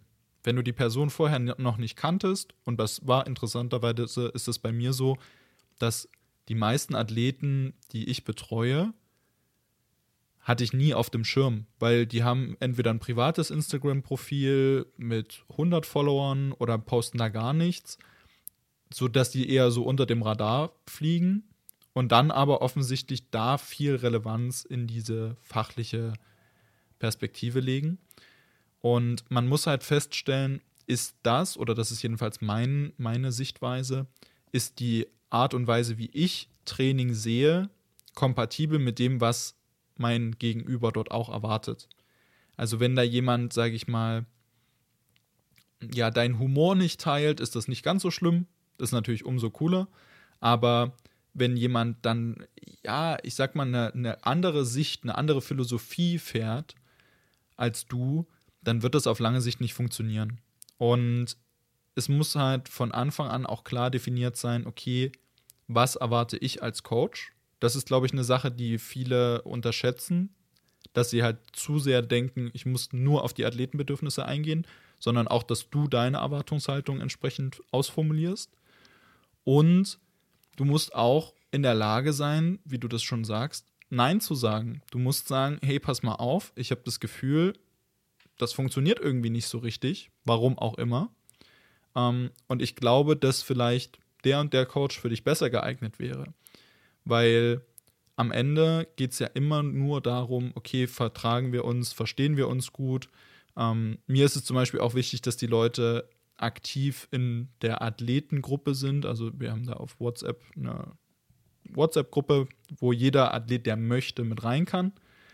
Ähm, ja. Die auch für viele einen sehr, sehr großen Mehrwert bietet, weil dadurch, dass Weighted eben noch nicht so groß präsent ist in Deutschland, viele für sich trainieren. Und ja. so eine Trainingsgruppe, und da sind wir eigentlich schon wieder bei dem Thema Verein, ist natürlich trotzdem was richtig Geiles, wenn du das Gefühl hast, du hast eine Gemeinschaft, die alle das gleiche Ziel haben. Deswegen sind Wettkämpfe ja auch so geil. Ja. Und dass die Leute sich da eben gut verstehen, das sind so für mich die wichtigsten Punkte, weil die ähm, fachliche Komponente, die liegt ja nur an mir. Das heißt, da kann der Athlet nichts dran rütteln. Und dann möchte ich als Coach aber auch das Gefühl haben, dass derjenige, den ich da betreue, da voll dahinter steht. Der will das. Der kommt aus dem Grund, weil er will oder weil sie will. Und ja. nicht, weil er oder sie sich irgendwie mal hat ein schlechtes Gewissen einreden lassen oder weil es gerade in Mode ist, so wie, sage ich mal, das Personal Training sich in den letzten fünf Jahren entwickelt hat, wo du dann einfach nur noch so, so ein äh, Statussymbol bist. So, ja, und ich lasse mich von dem und dem coachen. Ähm, für, deswegen ist es halt für mich auch so ein Ding, dass ich sage, ich kann mich nicht mit dem Gedanken anfreunden, zum Beispiel irgendwie mal 30 Leute zu betreuen. Ähm, das würde zeitlich wahrscheinlich funktionieren, aber ich bin einfach ein Mensch, ich mag die Menschen, die ich da, mit denen ich da zusammenarbeite. Ich freue mich darüber, dass ich mit denen langfristig arbeiten kann. Ich will Ja. eine geringe Fluktuation darin haben. Genau. Ähm, und wenn ich dann eben sage, okay, 15 ist erstmal so das, wo ich sage, ich ähm, schaue, wie es sich zeitlich eben umsetzen lässt. Und wenn das gut läuft, dann gehe ich mal auf 20 hoch. Und 20 ist aber so das, wo ich für mich entscheide, mehr wird es wahrscheinlich nicht werden. Auch wenn das, sage ich mal, keine 40-Stunden-Woche deshalb ist. Aber es ist dann einfach, Es geht auch gar nicht. genau. Also mehr, Also ich glaube nicht, dass du hohe Qualität liefern kannst, wenn du aus dem kompletten Coaching-Vorgang eine 24, äh, eine 40-Stunden-Woche machst. Na, ganz genau. Also, das ist nämlich genau das ganz große Problem. Aber da muss man eben auch wieder sehen, ich glaube, das kommt auch ganz stark darauf an, inwiefern du dein, dein Angebot anpasst. Also, wenn du jetzt sagst, okay, ich biete Ja. zum Beispiel nur Trainingsplanung auch an, dann kannst du Ja. auch 40 Leute haben, weil dann arbeitest du halt mal 10 Stunden am Stück und dann hast du die, ähm, die äh, ersten 20 Pläne oder so rausgehauen. Je nachdem muss man halt schauen, ähm, wie viel Zeit du da brauchst. Und das ist natürlich eine andere Geschichte, aber du hast absolut recht, wenn man so diese persönliche Komponente mit reinbekommen möchte, und das ist halt für mich das, was den Sport so schön für mich macht, dann hat man einfach nur eine begrenzte Zeit. Und selbst jetzt fällt es mir schwer, teilweise schnell genug zu antworten. Und ich habe dann schon ein schlechtes Gewissen, ähm, obwohl die Erwartungshaltung vom Athleten äh, gar nicht mal so ist, dass der denkt so, yo, der muss innerhalb von zwei Minuten antworten. Ähm, ja, muss man das halt auch alles für sich schaffen, weißt du? Und bei mir ist es dann auch so, dass ich ja nebenbei noch Final Rap habe, das als Unternehmen, dass ich noch studiere und auch noch äh, auf 450 Euro Basis arbeiten gehe Ja. so dass ich also einfach schauen muss, okay, wie bekomme ich das alles unter einen Hut und nicht nur das Geld im Blick habe und sage, yo, wenn ich da jetzt noch mal zehn Athleten draufpacke, dann verdiene ich noch mal, keine Ahnung, 3000 Da ist die Euro Gefahr mehr, groß, ja. Und Ja, nee, also da kann ich dir nur absolut zustimmen.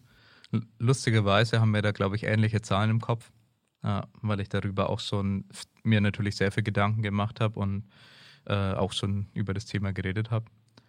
Aber für mich ist so die, die Grenze, ähm, einen emotionalen Bezug zu den Klienten zu haben und sie wirklich umfassend betreuen zu können und im Zweifelsfall, wenn auch mal was ja, arbeitsaufwendigeres ist, wie eine Verletzung, dann für sie da sein zu können, da ist für mich die absolute Obergrenze 20 Stück. Und ich glaube, dass alles, jedes Coaching, das darüber hinaus stattfindet, ähm, entweder anderer Charaktertyp und sehr geniale Systeme, von denen ich nichts weiß.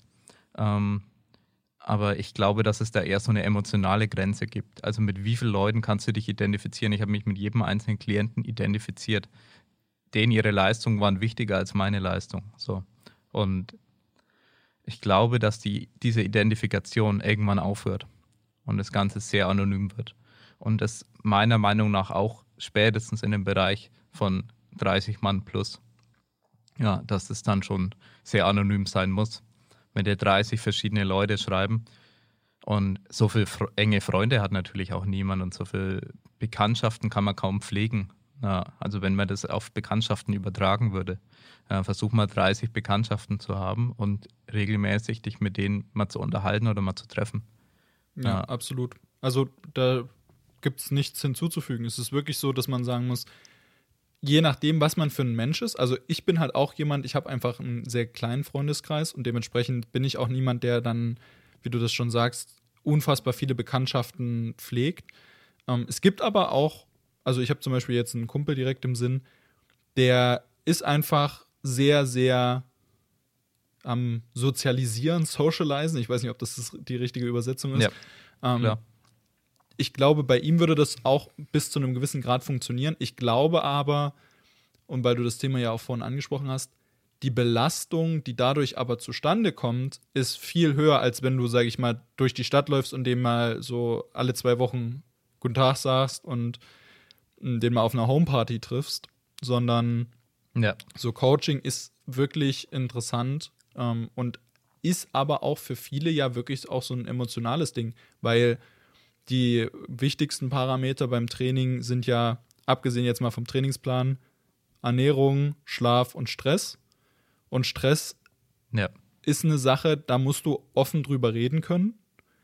Da musst du dann auch als äh, Coach ja selber verstehen können, okay, wie, wie, wie fühlt sich das jetzt für den gerade an, wenn die Oma gestorben ist, wenn die Freundin Schluss gemacht hat. Und Ja. Wenn du das aber dann auch noch auf dich, sage ich mal, so ein bisschen, ja, auf dein Gewissen lädst und sagst, ich kann mich da wirklich mit identifizieren, ich kann mich da reinfühlen, dann würde dich das auch auf lange Sicht kaputt machen, wenn du das mit hunderten Leuten machst. Vor allem mit einer hohen Fluktuation. Wenn du dich jedes Mal wieder in diese persönlichen Probleme hineinfühlen musst und aber das Gefühl hast, das nimmt ja irgendwie kein Ende, weil je mehr Leute du hast, desto mehr Probleme werden auftauchen und desto häufiger bist du auch mit negativen Aspekten des Lebens konfrontiert. Ja. Und da muss man eben auch einfach schauen, okay, ist jetzt Geld wirklich so wichtig? Ist es wirklich so wichtig, möglichst viele Leute zu betreuen? Natürlich ist es cool, wenn du möglichst vielen dabei helfen kannst, erfolgreich zu werden, sportlich gesehen. Aber gleichzeitig musst du eben auch wirklich im Blick halten, dass du selbst ja auch nur eine gewisse Kapazität hast. Und ähm, das darf man auch nicht unterschätzen. Und ich glaube, das sehen auch viele nicht, die dann ja so random mit Online-Coaching irgendwann mal anfangen und dann ihre zwei, drei Leute haben, die sie da im Dorf betreuen. Ja, also ich sehe das auch, ähm, beobachte das sehr viel bei uns in der Coaching-Gruppe. Da ist dann auch so, okay, es kommt eine neue Coaching-Anfrage rein, so. Ähm, ja, dann heißt es halt oft, ähm, ja, ich würde gerade nur ungern eine weitere Person annehmen, also es sind vier Coaches.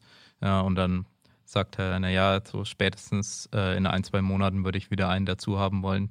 Äh, ich bin gerade eigentlich voll äh, habe gerade zwei Klienten schon dazu gewonnen, was auch immer, und muss mich mit denen erstmal einarbeiten.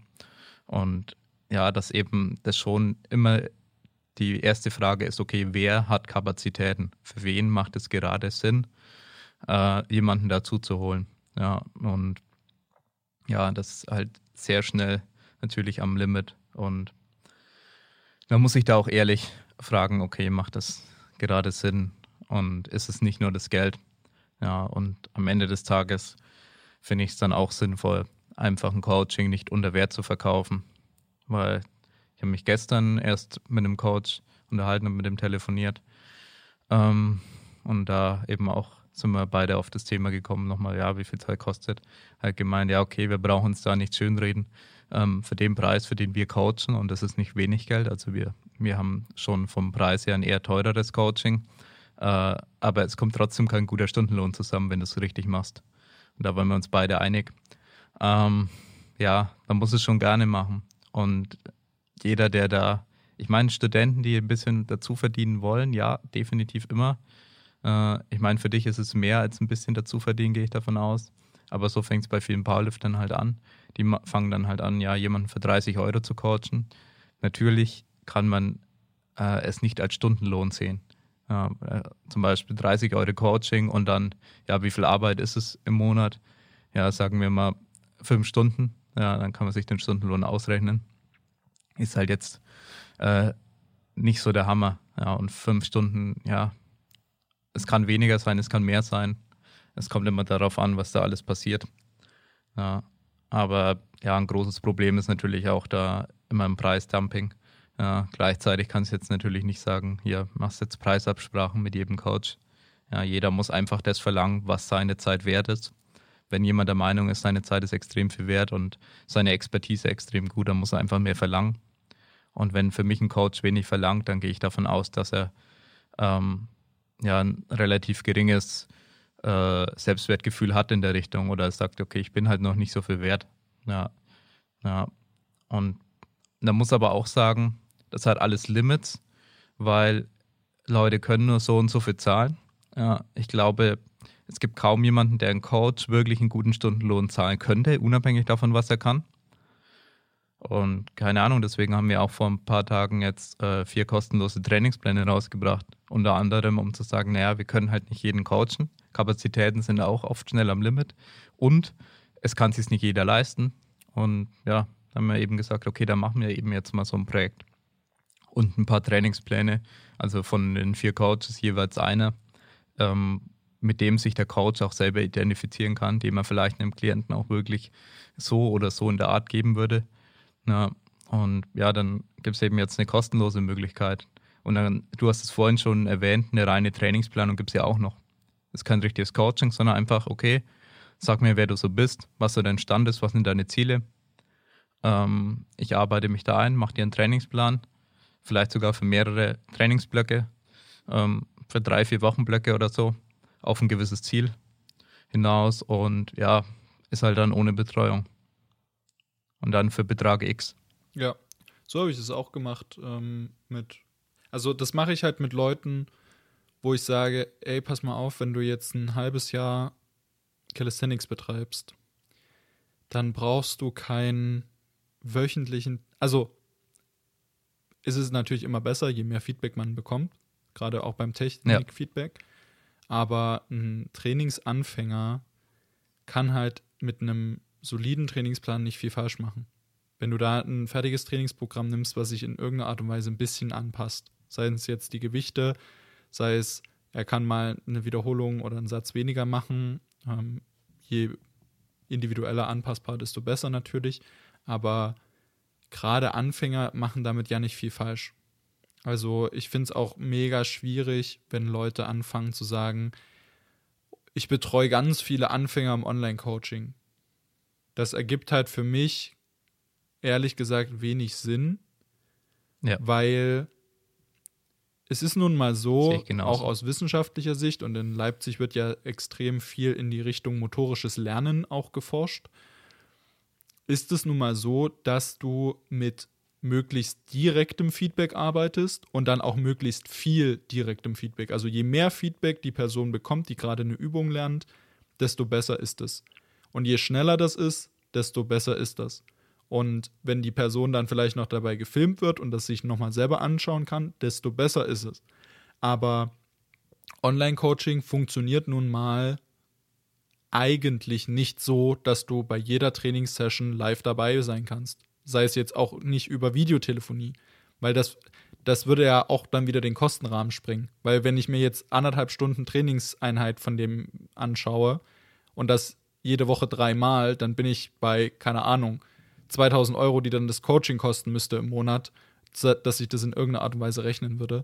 Sodass also für ja. einen Anfänger ist, glaube ich, die Struktur, um wieder den Bogen zu spannen, mit Vereinen oder Trainingsgruppen definitiv weitaus geeigneter als Online-Coaching. Und wenn dir das ja. jemand einredet und dir dieses, dieses Bedürfnis verkaufen will, dann hat er offensichtlich entweder nur Geld im Sinne oder selber keine Ahnung von dem Ganzen. Aber zu sagen, du brauchst als Anfänger einen individualisierten Trainingsplan und ähm, zahl mir jetzt, keine Ahnung, 300 Euro im Monat oder 200 Euro im Monat, um dich besser zu fühlen, das ist dann halt so das Ding, wo ich auch sage, das bin dann nicht ich. Ich bin jemand, ich möchte ehrlich zu den Menschen sein, ich möchte denen ehrliche Produkte verkaufen und wenn ich der Auffassung bin, dass das, was ich anbiete, nicht das passende Produkt ist, beziehungsweise nur weil ein Produkt einen Markt hat, ist das nicht die einzige Existenzrechtfertigung in meinen Augen. Ja. Nur weil. Genau, und da kann auch Sachen verkaufen, die eigentlich scheiße Zum Beispiel. Waffen. Definitiv. Das ist so in meinen Augen ein Beispiel. Nur weil ähm, irgendjemand Völkermorde mit äh, Handfeuerwaffen bedienen möchte oder begehen möchte, heißt es noch lange nicht, dass dadurch das Produkt Waffe seine Existenzberechtigung erhält. Sondern das ist dann halt so das Ding, da muss man dann für sich entscheiden. Gut, das ist jetzt vielleicht ein bisschen krass zu sagen, äh, Völkermod und äh, Anfängercoaching im Online-Bereich. Aber das ist so das, wo ich meine, nur weil es einen Markt gibt, heißt es nicht, dass dein Produkt deshalb gut ist. Und nur weil du jemandem einredest, dass er dein Produkt braucht, heißt das immer noch nicht, dass dein Produkt gut ist. Und ich kann, es kann auch sein, dass das äh, jetzt so meine und deine Wahrnehmung ist, aber ich denke, dass ein Großteil zustimmen wird, dass ein Personal Training einem Anfänger viel mehr bringt, als ein Video davon zu machen und alle zwei Wochen dann irgendwie so einen Schritt weiter zu machen, anstatt einfach mal für zwei Stunden sich da mit richtig auseinandersetzen, dann Ja. mal drei, vier Wochen zusammen, also selber arbeiten, sich vielleicht den Trainingsplan noch schreiben lassen und dann schaut man sich das nochmal an und kriegt da nochmal ein entsprechendes Feedback als so Online-Coaching, was laufende Kosten sind, die so ein Anfänger eigentlich einfach nicht braucht. Ja. Nee, kann ich nur so unterschreiben. Also an alle Anfänger. Ich meine, wir haben schon einige Anfänger dann, die eine Coaching-Anfrage gestellt haben, auch abgelehnt. Also wir machen da meistens Vorgespräch und schauen, okay, passt es überhaupt? Ja. Habe ich mir da auch abgeschaut, muss ich ganz ehrlich sagen. Ich wurde auch, ich glaube 2015 oder so bei TSA gecoacht oder von TSA, einer sehr bekannten ähm, ja, KDK oder ja, Powerlifting Coaching Firma aus den USA. Ja, und die haben da auch gute Systeme. Bryce Lewis, ein relativ intelligenter Mensch, der da dahinter ist. Ähm, gute Systeme. Und da ging es eben auch erstmal darum, bin ich überhaupt geeignet als Klient. Ja. Und ja, Bryce Lewis kennen vielleicht die einen oder anderen. Der hat übrigens vor kurzem 900 irgendwas, äh, 930, was auch immer, wahrscheinlich so ungefähr total gemacht bei 105 Kilo. Äh, ähm, ja, war nicht schlecht. Also geht schon Richtung 1000 Kilo und jetzt in der 105 Kilo Klasse, was ja sonst eigentlich nur in der offenen Klasse gemacht wird.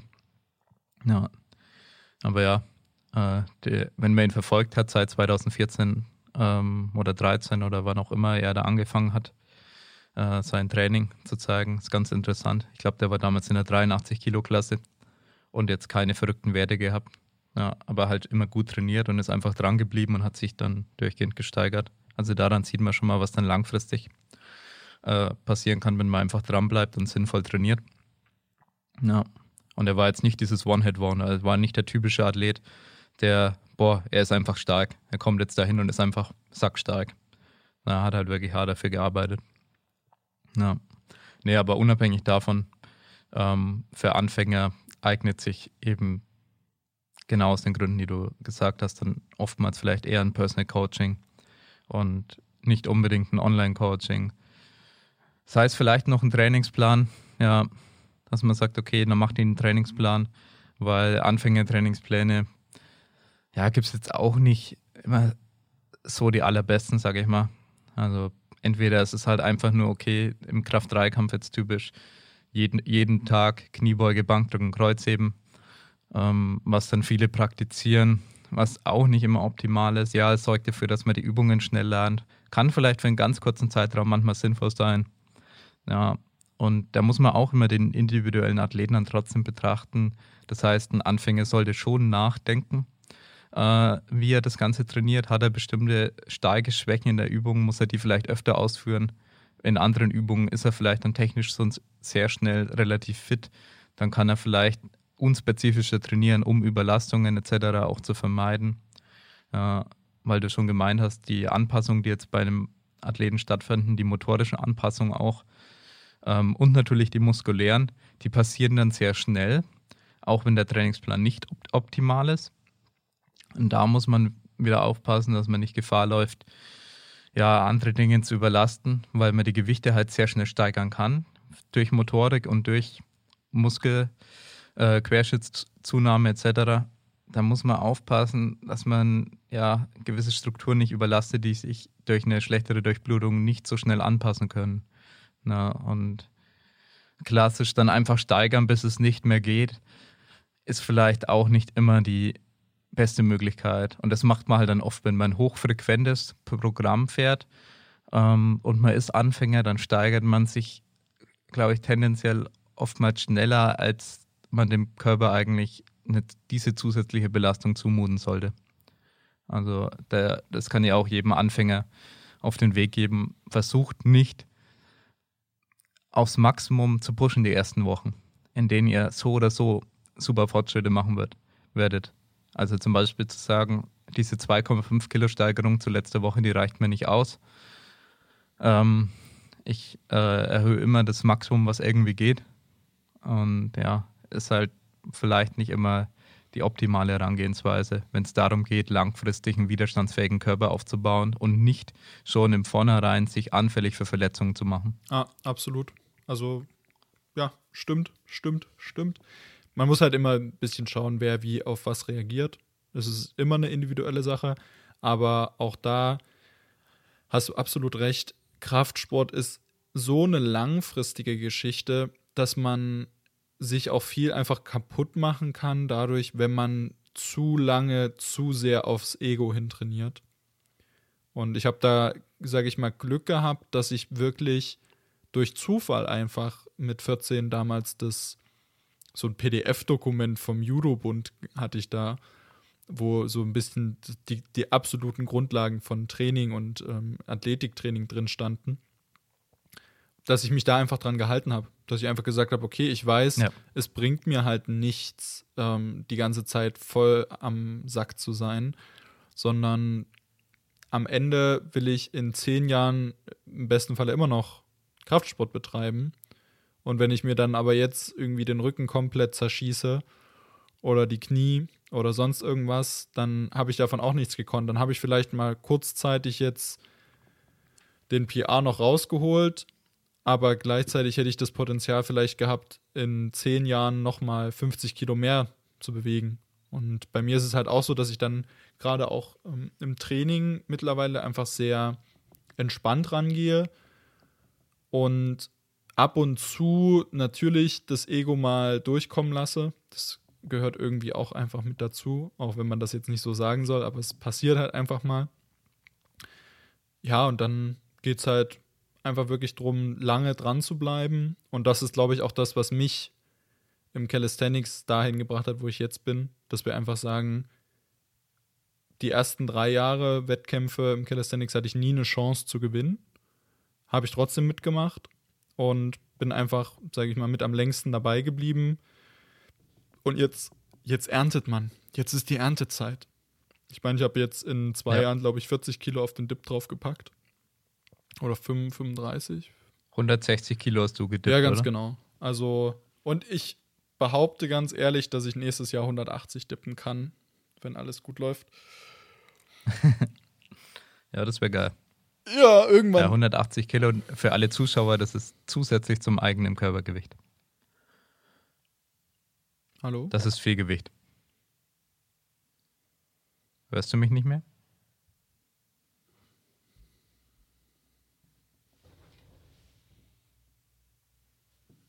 Ist die Verbindung weg? Die Verbindung war gerade weg, ja, aber jetzt ist sie wieder da.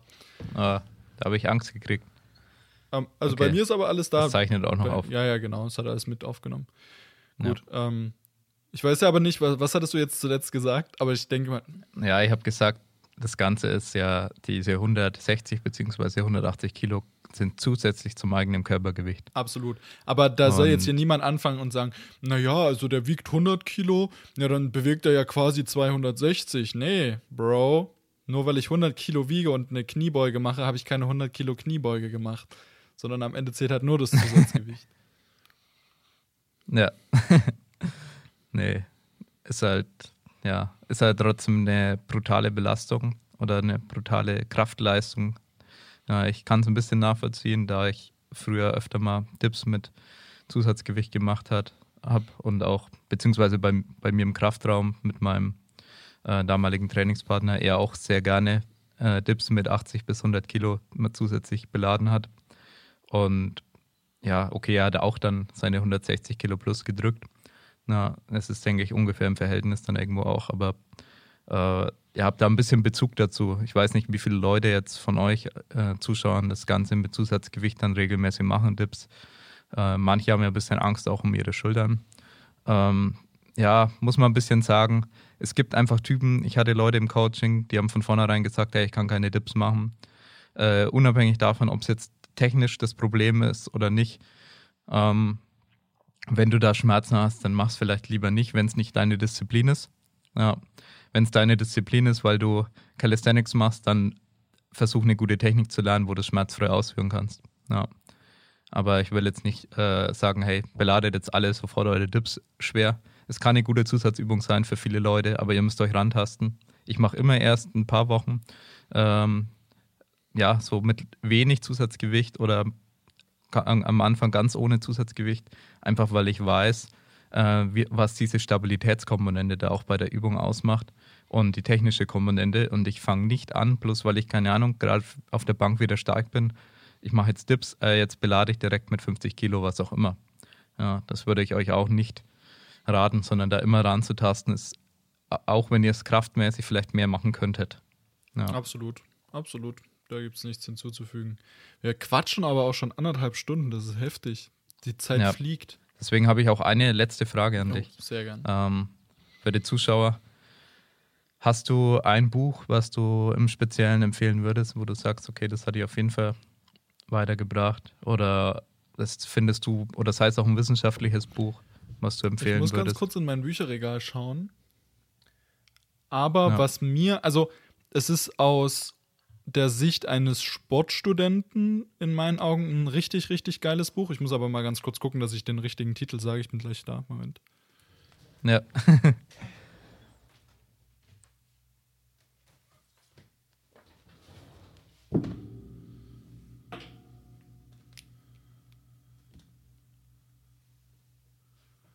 Und zwar, ich sag mal, das hat weniger mit der reinen Trainingsplanung zu tun, sondern hat dann schon eher die auch ja, Evaluation im Vordergrund. Und zwar ist es von Zaziorski und Krämer, Krämer, ja. Krafttraining, Praxis und Wissenschaft. Ähm, da muss ich sagen, ja. das kostet 25 Euro sogar nur. Und auch als E-Book erhältlich bei dersportverlag.de, lese ich hier gerade. Und da muss ich sagen, das ist ein, ein, super, super Buch, in meinen Augen jedenfalls, weil mir das auch nochmal unabhängig vom Studium mal ein bisschen gezeigt hat, was kann ich eigentlich mit den ganzen Daten machen, die ich auch durchs Coaching einfach erhebe. Wie kann ich denn mal ja. wirklich sinnvoll analysieren, ob eine Assistenzübung das bewirkt, was sie auch soll und inwiefern ist die denn dann auch effektiv? Und dann kannst du diese Daten auch nochmal zwischen den Athleten vergleichen und so weiter und so fort. Also da kommt dann halt wirklich dieser wissenschaftliche Aspekt erstmal so richtig zum Tragen. Und ansonsten habe ich auch das Buch ähm, Scientific Principles of Strength Training. Das ist, glaube ich, so das, was man jedem empfehlen kann, der erstmal damit anfängt, allgemein ein Verständnis ja. entwickeln zu wollen, wie Krafttraining funktioniert, weil das doch recht einfach formuliert ist, sage ich mal beziehungsweise da ja. wenig wissenschaftliches Hintergrundwissen notwendig ist. Und dann Richtig. findet man eigentlich auch relativ, ja, relativ viel ähm, sinnvolle Literatur. Man muss halt nur gewillt sein, da auch mal ein bisschen Zeit zu investieren. Ja, definitiv. Ja, vom gleichen Autor, beziehungsweise das Buch, was du gerade erwähnt hast, das habe ich vor kurzem auch nochmal durchgearbeitet. Habe ich auch seit vielen, vielen Jahren. Ähm, und der gleiche Autor hat auch ein sehr gutes Buch über Biomechanik geschrieben und auch sehr zu empfehlen. Ja. Und das Thema, wo du ansprichst, mit äh, Übertrag, äh, wie man das Ganze feststellt, ähm, auch vielleicht mit der Datenerhebung das Ganze äh, versucht nachzuvollziehen. Ja, wenn man da eher so in die Theorie geht, wo sich äh, Mike Teixeira auch das meiste abgeschaut hat von seinen jetzigen Prinzipien, äh, ist von Transfer of Training von Bondarchuk. Äh, da geht es eben viel darum, wie kriegt man einen hohen Transfer aus dem Krafttraining in den Sport hin. Ja, und wie gesagt, da hat sich äh, Mike Teixeira, der den meisten Leuten, denke ich, ein Begriff ist im Kraft-3-Kampf, ähm, durch sein Coaching. Ja, da hat sich er sehr viel abgesch abgeschaut auch. Ja, ist auch ein sehr gutes Buch. Wer da mal so ein bisschen an der Basis äh, nochmal arbeiten will, auch wenn es man wirklich sagen muss, dass Mike Teixeira in seinen eigenen Seminaren etc. es auch sehr gut erklärt, beziehungsweise in seinen Online-Kursen, die er auch anbietet. Kann ich auch nur empfehlen. Ähm, hat er schon seit sehr langer Zeit. Wer da ein bisschen mehr in die Materie eintauchen will. Es gibt auf jeden Fall viele Sachen ja, und kann das auch nur bestätigen, das Buch. zu empfehlen, dass sehr, äh, oder beide Bücher, die du empfohlen hast, sehr, sehr ähm, empfehlenswert. Und ja, Scientific Principles ist einfach wirklich sowas, das kannst du jemandem spontan geben und das kann er lesen und er wird Training besser verstehen danach. Und wenn du jemanden Zaziorski gibst, ähm, weiß ich es nicht, ob er, wenn er kein Vorwissen hat, ob er Training besser versteht als vorher oder ob er sich denkt, ja, so ein Also Scheiß. da, da stimme ich Ja. dir absolut zu. Das war auch ein Buch, wo ich sage, das kannst du nicht wie so ein Roman lesen. Also, ich sag mal, Scientific Principles, Nee. das kannst du, ich sag mal, mehr oder weniger so Kapitel für Kapitel lesen und das geht gut.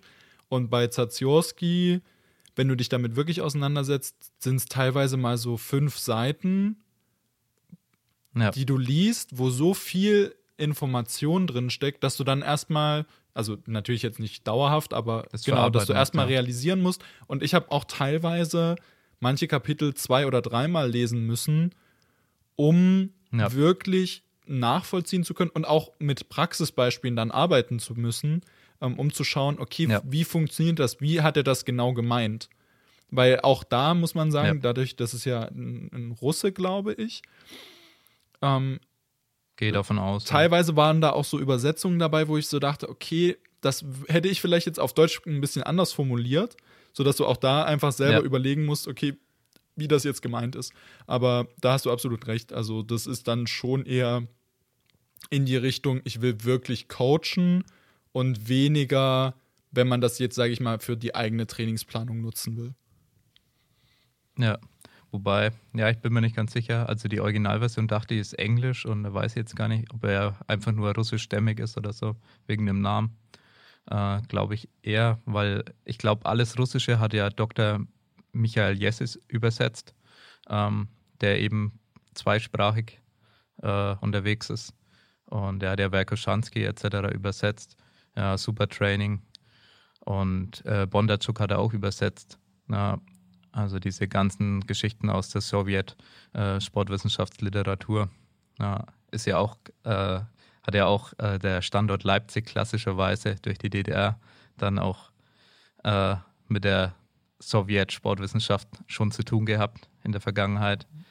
Ähm, ja, weiß ich nicht, wie viel man noch davon merkt. Oh, also wir ja. haben die, ich will jetzt nicht lügen oder was Falsches erzählen, aber ich glaube, das IAT, also das Institut für angewandte Trainingswissenschaften, hat, glaube ich, die größte Sammlung an russischer Sportliteratur außerhalb Russlands. Ich bin mir aber jetzt nicht sicher. Das also sein, ja. im IAT ist ja wirklich eine riesen Bibliothek und es ist ja auch, sage ich mal, einmalig in Deutschland, wenn ich jetzt recht informiert bin. Also das IAT ist so das Aushängeschild, was äh, Trainings- und ja, Trainingsanalysen betrifft innerhalb Deutschlands. Ja. Und da ist ja auch eine riesen, ja, wie gesagt, Bibliothek dran, wo man auch extrem viel zugreifen kann. Und ja, ja. ja, das ist cool. ich sag mal, wenn du in Sachsen Sport treibst und das dann irgendwann auch als Leistungssport, dann bist du so oder so irgendwann mit russischen Trainingsmethoden konfrontiert. Kenne ich aus dem Judo so. Ja. Definitiv. Ja, ja und was du gesagt hast mit äh, ja eher so Nachschlagewerk, ja, das ist, glaube ich, dann Supertraining sogar noch extremer, äh, wo ich sage, ja, da muss es, es ist so allumfassend. Also ich glaube, dass ähm, Science and Principles of Strength Training, glaube ich, heißt es, oder? Nee, Quatsch. Scientific Principles. Achso, nee, Krafttraining Scientific und Principles. Praxis und Wissenschaft von Zaziorski und Scientific. Nee, wie heißt es? Ähm, weil ich habe die englische Version von Ach so, das weiß ich Deswegen- leider nicht. Ich habe mir die, die deutsche gekauft. Ja, ich komme gerade nicht klar, wie jetzt der englische Titel heißt, aber ich habe die englische Version auf jeden Fall von dem Ganzen. Ähm, und bei dem Buch geht es schon in die Richtung. Also es ist nicht so wie zum Beispiel Paradisation von Bompa oder ähm, dann gibt es noch äh, Tapering and Peaking for Sports. Ähm, und ja, Bücher, die in einem speziellen Bereich gehen. Ich glaube, dass es schon ein allumfassendes Buch ist. Ja, oder von Stone gibt es auch noch ein sehr gutes Buch. Da geht es aber mehr um, um diese biochemischen Sachen und was auch äh, da alles im Körper passiert und weniger Trainingsplanung. Ich glaube, dieses Buch ist auch eher so ein allumfassend, was sehr viel abdeckt, ähm, wo du dann sagst, okay, dann musst du es eher zum Nachschlagen benutzen. Und so ist ja Super Training plus halt noch heftiger, sage ich mal. Dass es halt vom Umfang her nochmal ein Vielfaches ist. Also wenn man das versucht, dann im Stück durchzulesen, äh, ist dann, sind dann nochmal deutlich mehr Seiten und so weiter, mehr Inhalt.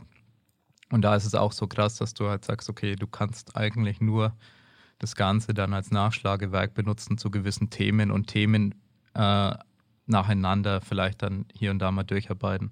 Ja. Ja, also für, wer sich da mehr interessiert, äh, kann sich da gerne äh, solche Literatur ähm, zulegen. Wir können da auch mal eine Beschreibung da was reinpacken. Ja, die zwei Bücher beispielsweise, weil die, denke ich, schon für den einen oder anderen sehr interessant sein können. Ja, dann muss ich sagen, bedanke ich mich bei dir, dass du dir die Zeit genommen hast. Ja, und es war, glaube ich, für viele Leute sehr interessant, ähm, was du uns über den Sport auch erzählen konntest und die wissenschaftlichen äh, Perspektiven zum Teil noch. Und ja, die ganzen Betrachtungsweisen auf Coaching ja, und auf die vier Disziplinen und auch, die, auch auf KDK von dir von außen ein bisschen. Ja, ist, denke ich, sehr interessant gewesen. Ja, wie gesagt, danke dafür nochmal. Ich bedanke mich. Ähm, also, ich, ich freue mich immer wieder, wenn ich ein bisschen Calisthenics auch nach außen tragen kann. Dadurch, dass es noch recht un, uninteressant, wollte ich gerade sagen, unpopulär ist, äh, ist es natürlich umso schöner, wenn dann auch gerade aus den anderen Kraftsportbereichen da Interesse oder das Interesse wächst, weil am Ende sind wir im Kraftsport, wie wir das vorhin schon mal gesagt hatten, eine relativ kleine Nische. Das heißt, es bringt eh nichts, da jetzt irgendwie groß Stunk anzufangen und ah, und wir sind die und die und wir fühlen uns besonders, sondern wahrscheinlich wird der ein oder andere Calisthenics-Athlet irgendwann mal im Powerlifting starten. Vermutlich wird auch der ein oder andere Powerlifter mal im Calisthenics reinschnuppern. Und ich glaube, je größer ja. das Angebot an Kraftsport ist, desto mehr Menschen werden das machen, desto mehr coole Leute werden dazukommen, desto größer wird die Gemeinschaft. Und das ist das, was in meinen Augen am Ende des Tages im Vordergrund stehen sollte. Dass mehr Menschen Sport machen und dass jeder das machen kann, was ihm Spaß macht, auf einer professionellen Ebene mit einer mit schönen Wettkämpfen, mit tollen Events und ob das dann am Ende Calisthenics ja. oder Powerlifting heißt, ist erstmal zweitrangig. Genau. Und für Leute, die ähm, ja im Kreuzheben nicht so ihren Freund gefunden haben, kann, kann ich auch nur Calisthenics o empfehlen. Oder, oder Leute, die äh, ungern Einteiler tragen und lieber äh, im Oberkörper flexen wollen. Oberkörperfrei. ja. Alle, die oberkörperfrei gut aussehen, macht Calisthenics. Definitiv die bessere Wahl, zur Not noch CrossFit. Da könnt ihr euch auch ab und zu ausziehen. Ja, und ja, doch, das ist eigentlich das Wichtigste, was ich den Leuten auf den Weg geben wollte. Dann kann ich nur sagen, ähm, wir haben seit kurzem Patreon. Äh, wir wollen damit den Podcast unterstützen, ähm, die Kosten und die Aufwände, die damit entstehen, äh, um diese zu kompensieren ein bisschen. Ja, weil es ein kostenloses Angebot für euch. Also könnt uns gerne auf Patreon unterstützen. Da wird auch äh, hier in der Beschreibung ein Link zum Patreon sein und natürlich liken, bewerten, ja, uns abonnieren in jeglicher Podcast-App. Das hilft uns ungemein. Und ja, dann hätte ich gesagt, verabschieden wir uns. Danke dir fürs Dasein. Danke an alle Zuschauer. Und dann bis zum nächsten Mal. Genau, haut rein, bleibt gesund. Kuss, kuss, kuss.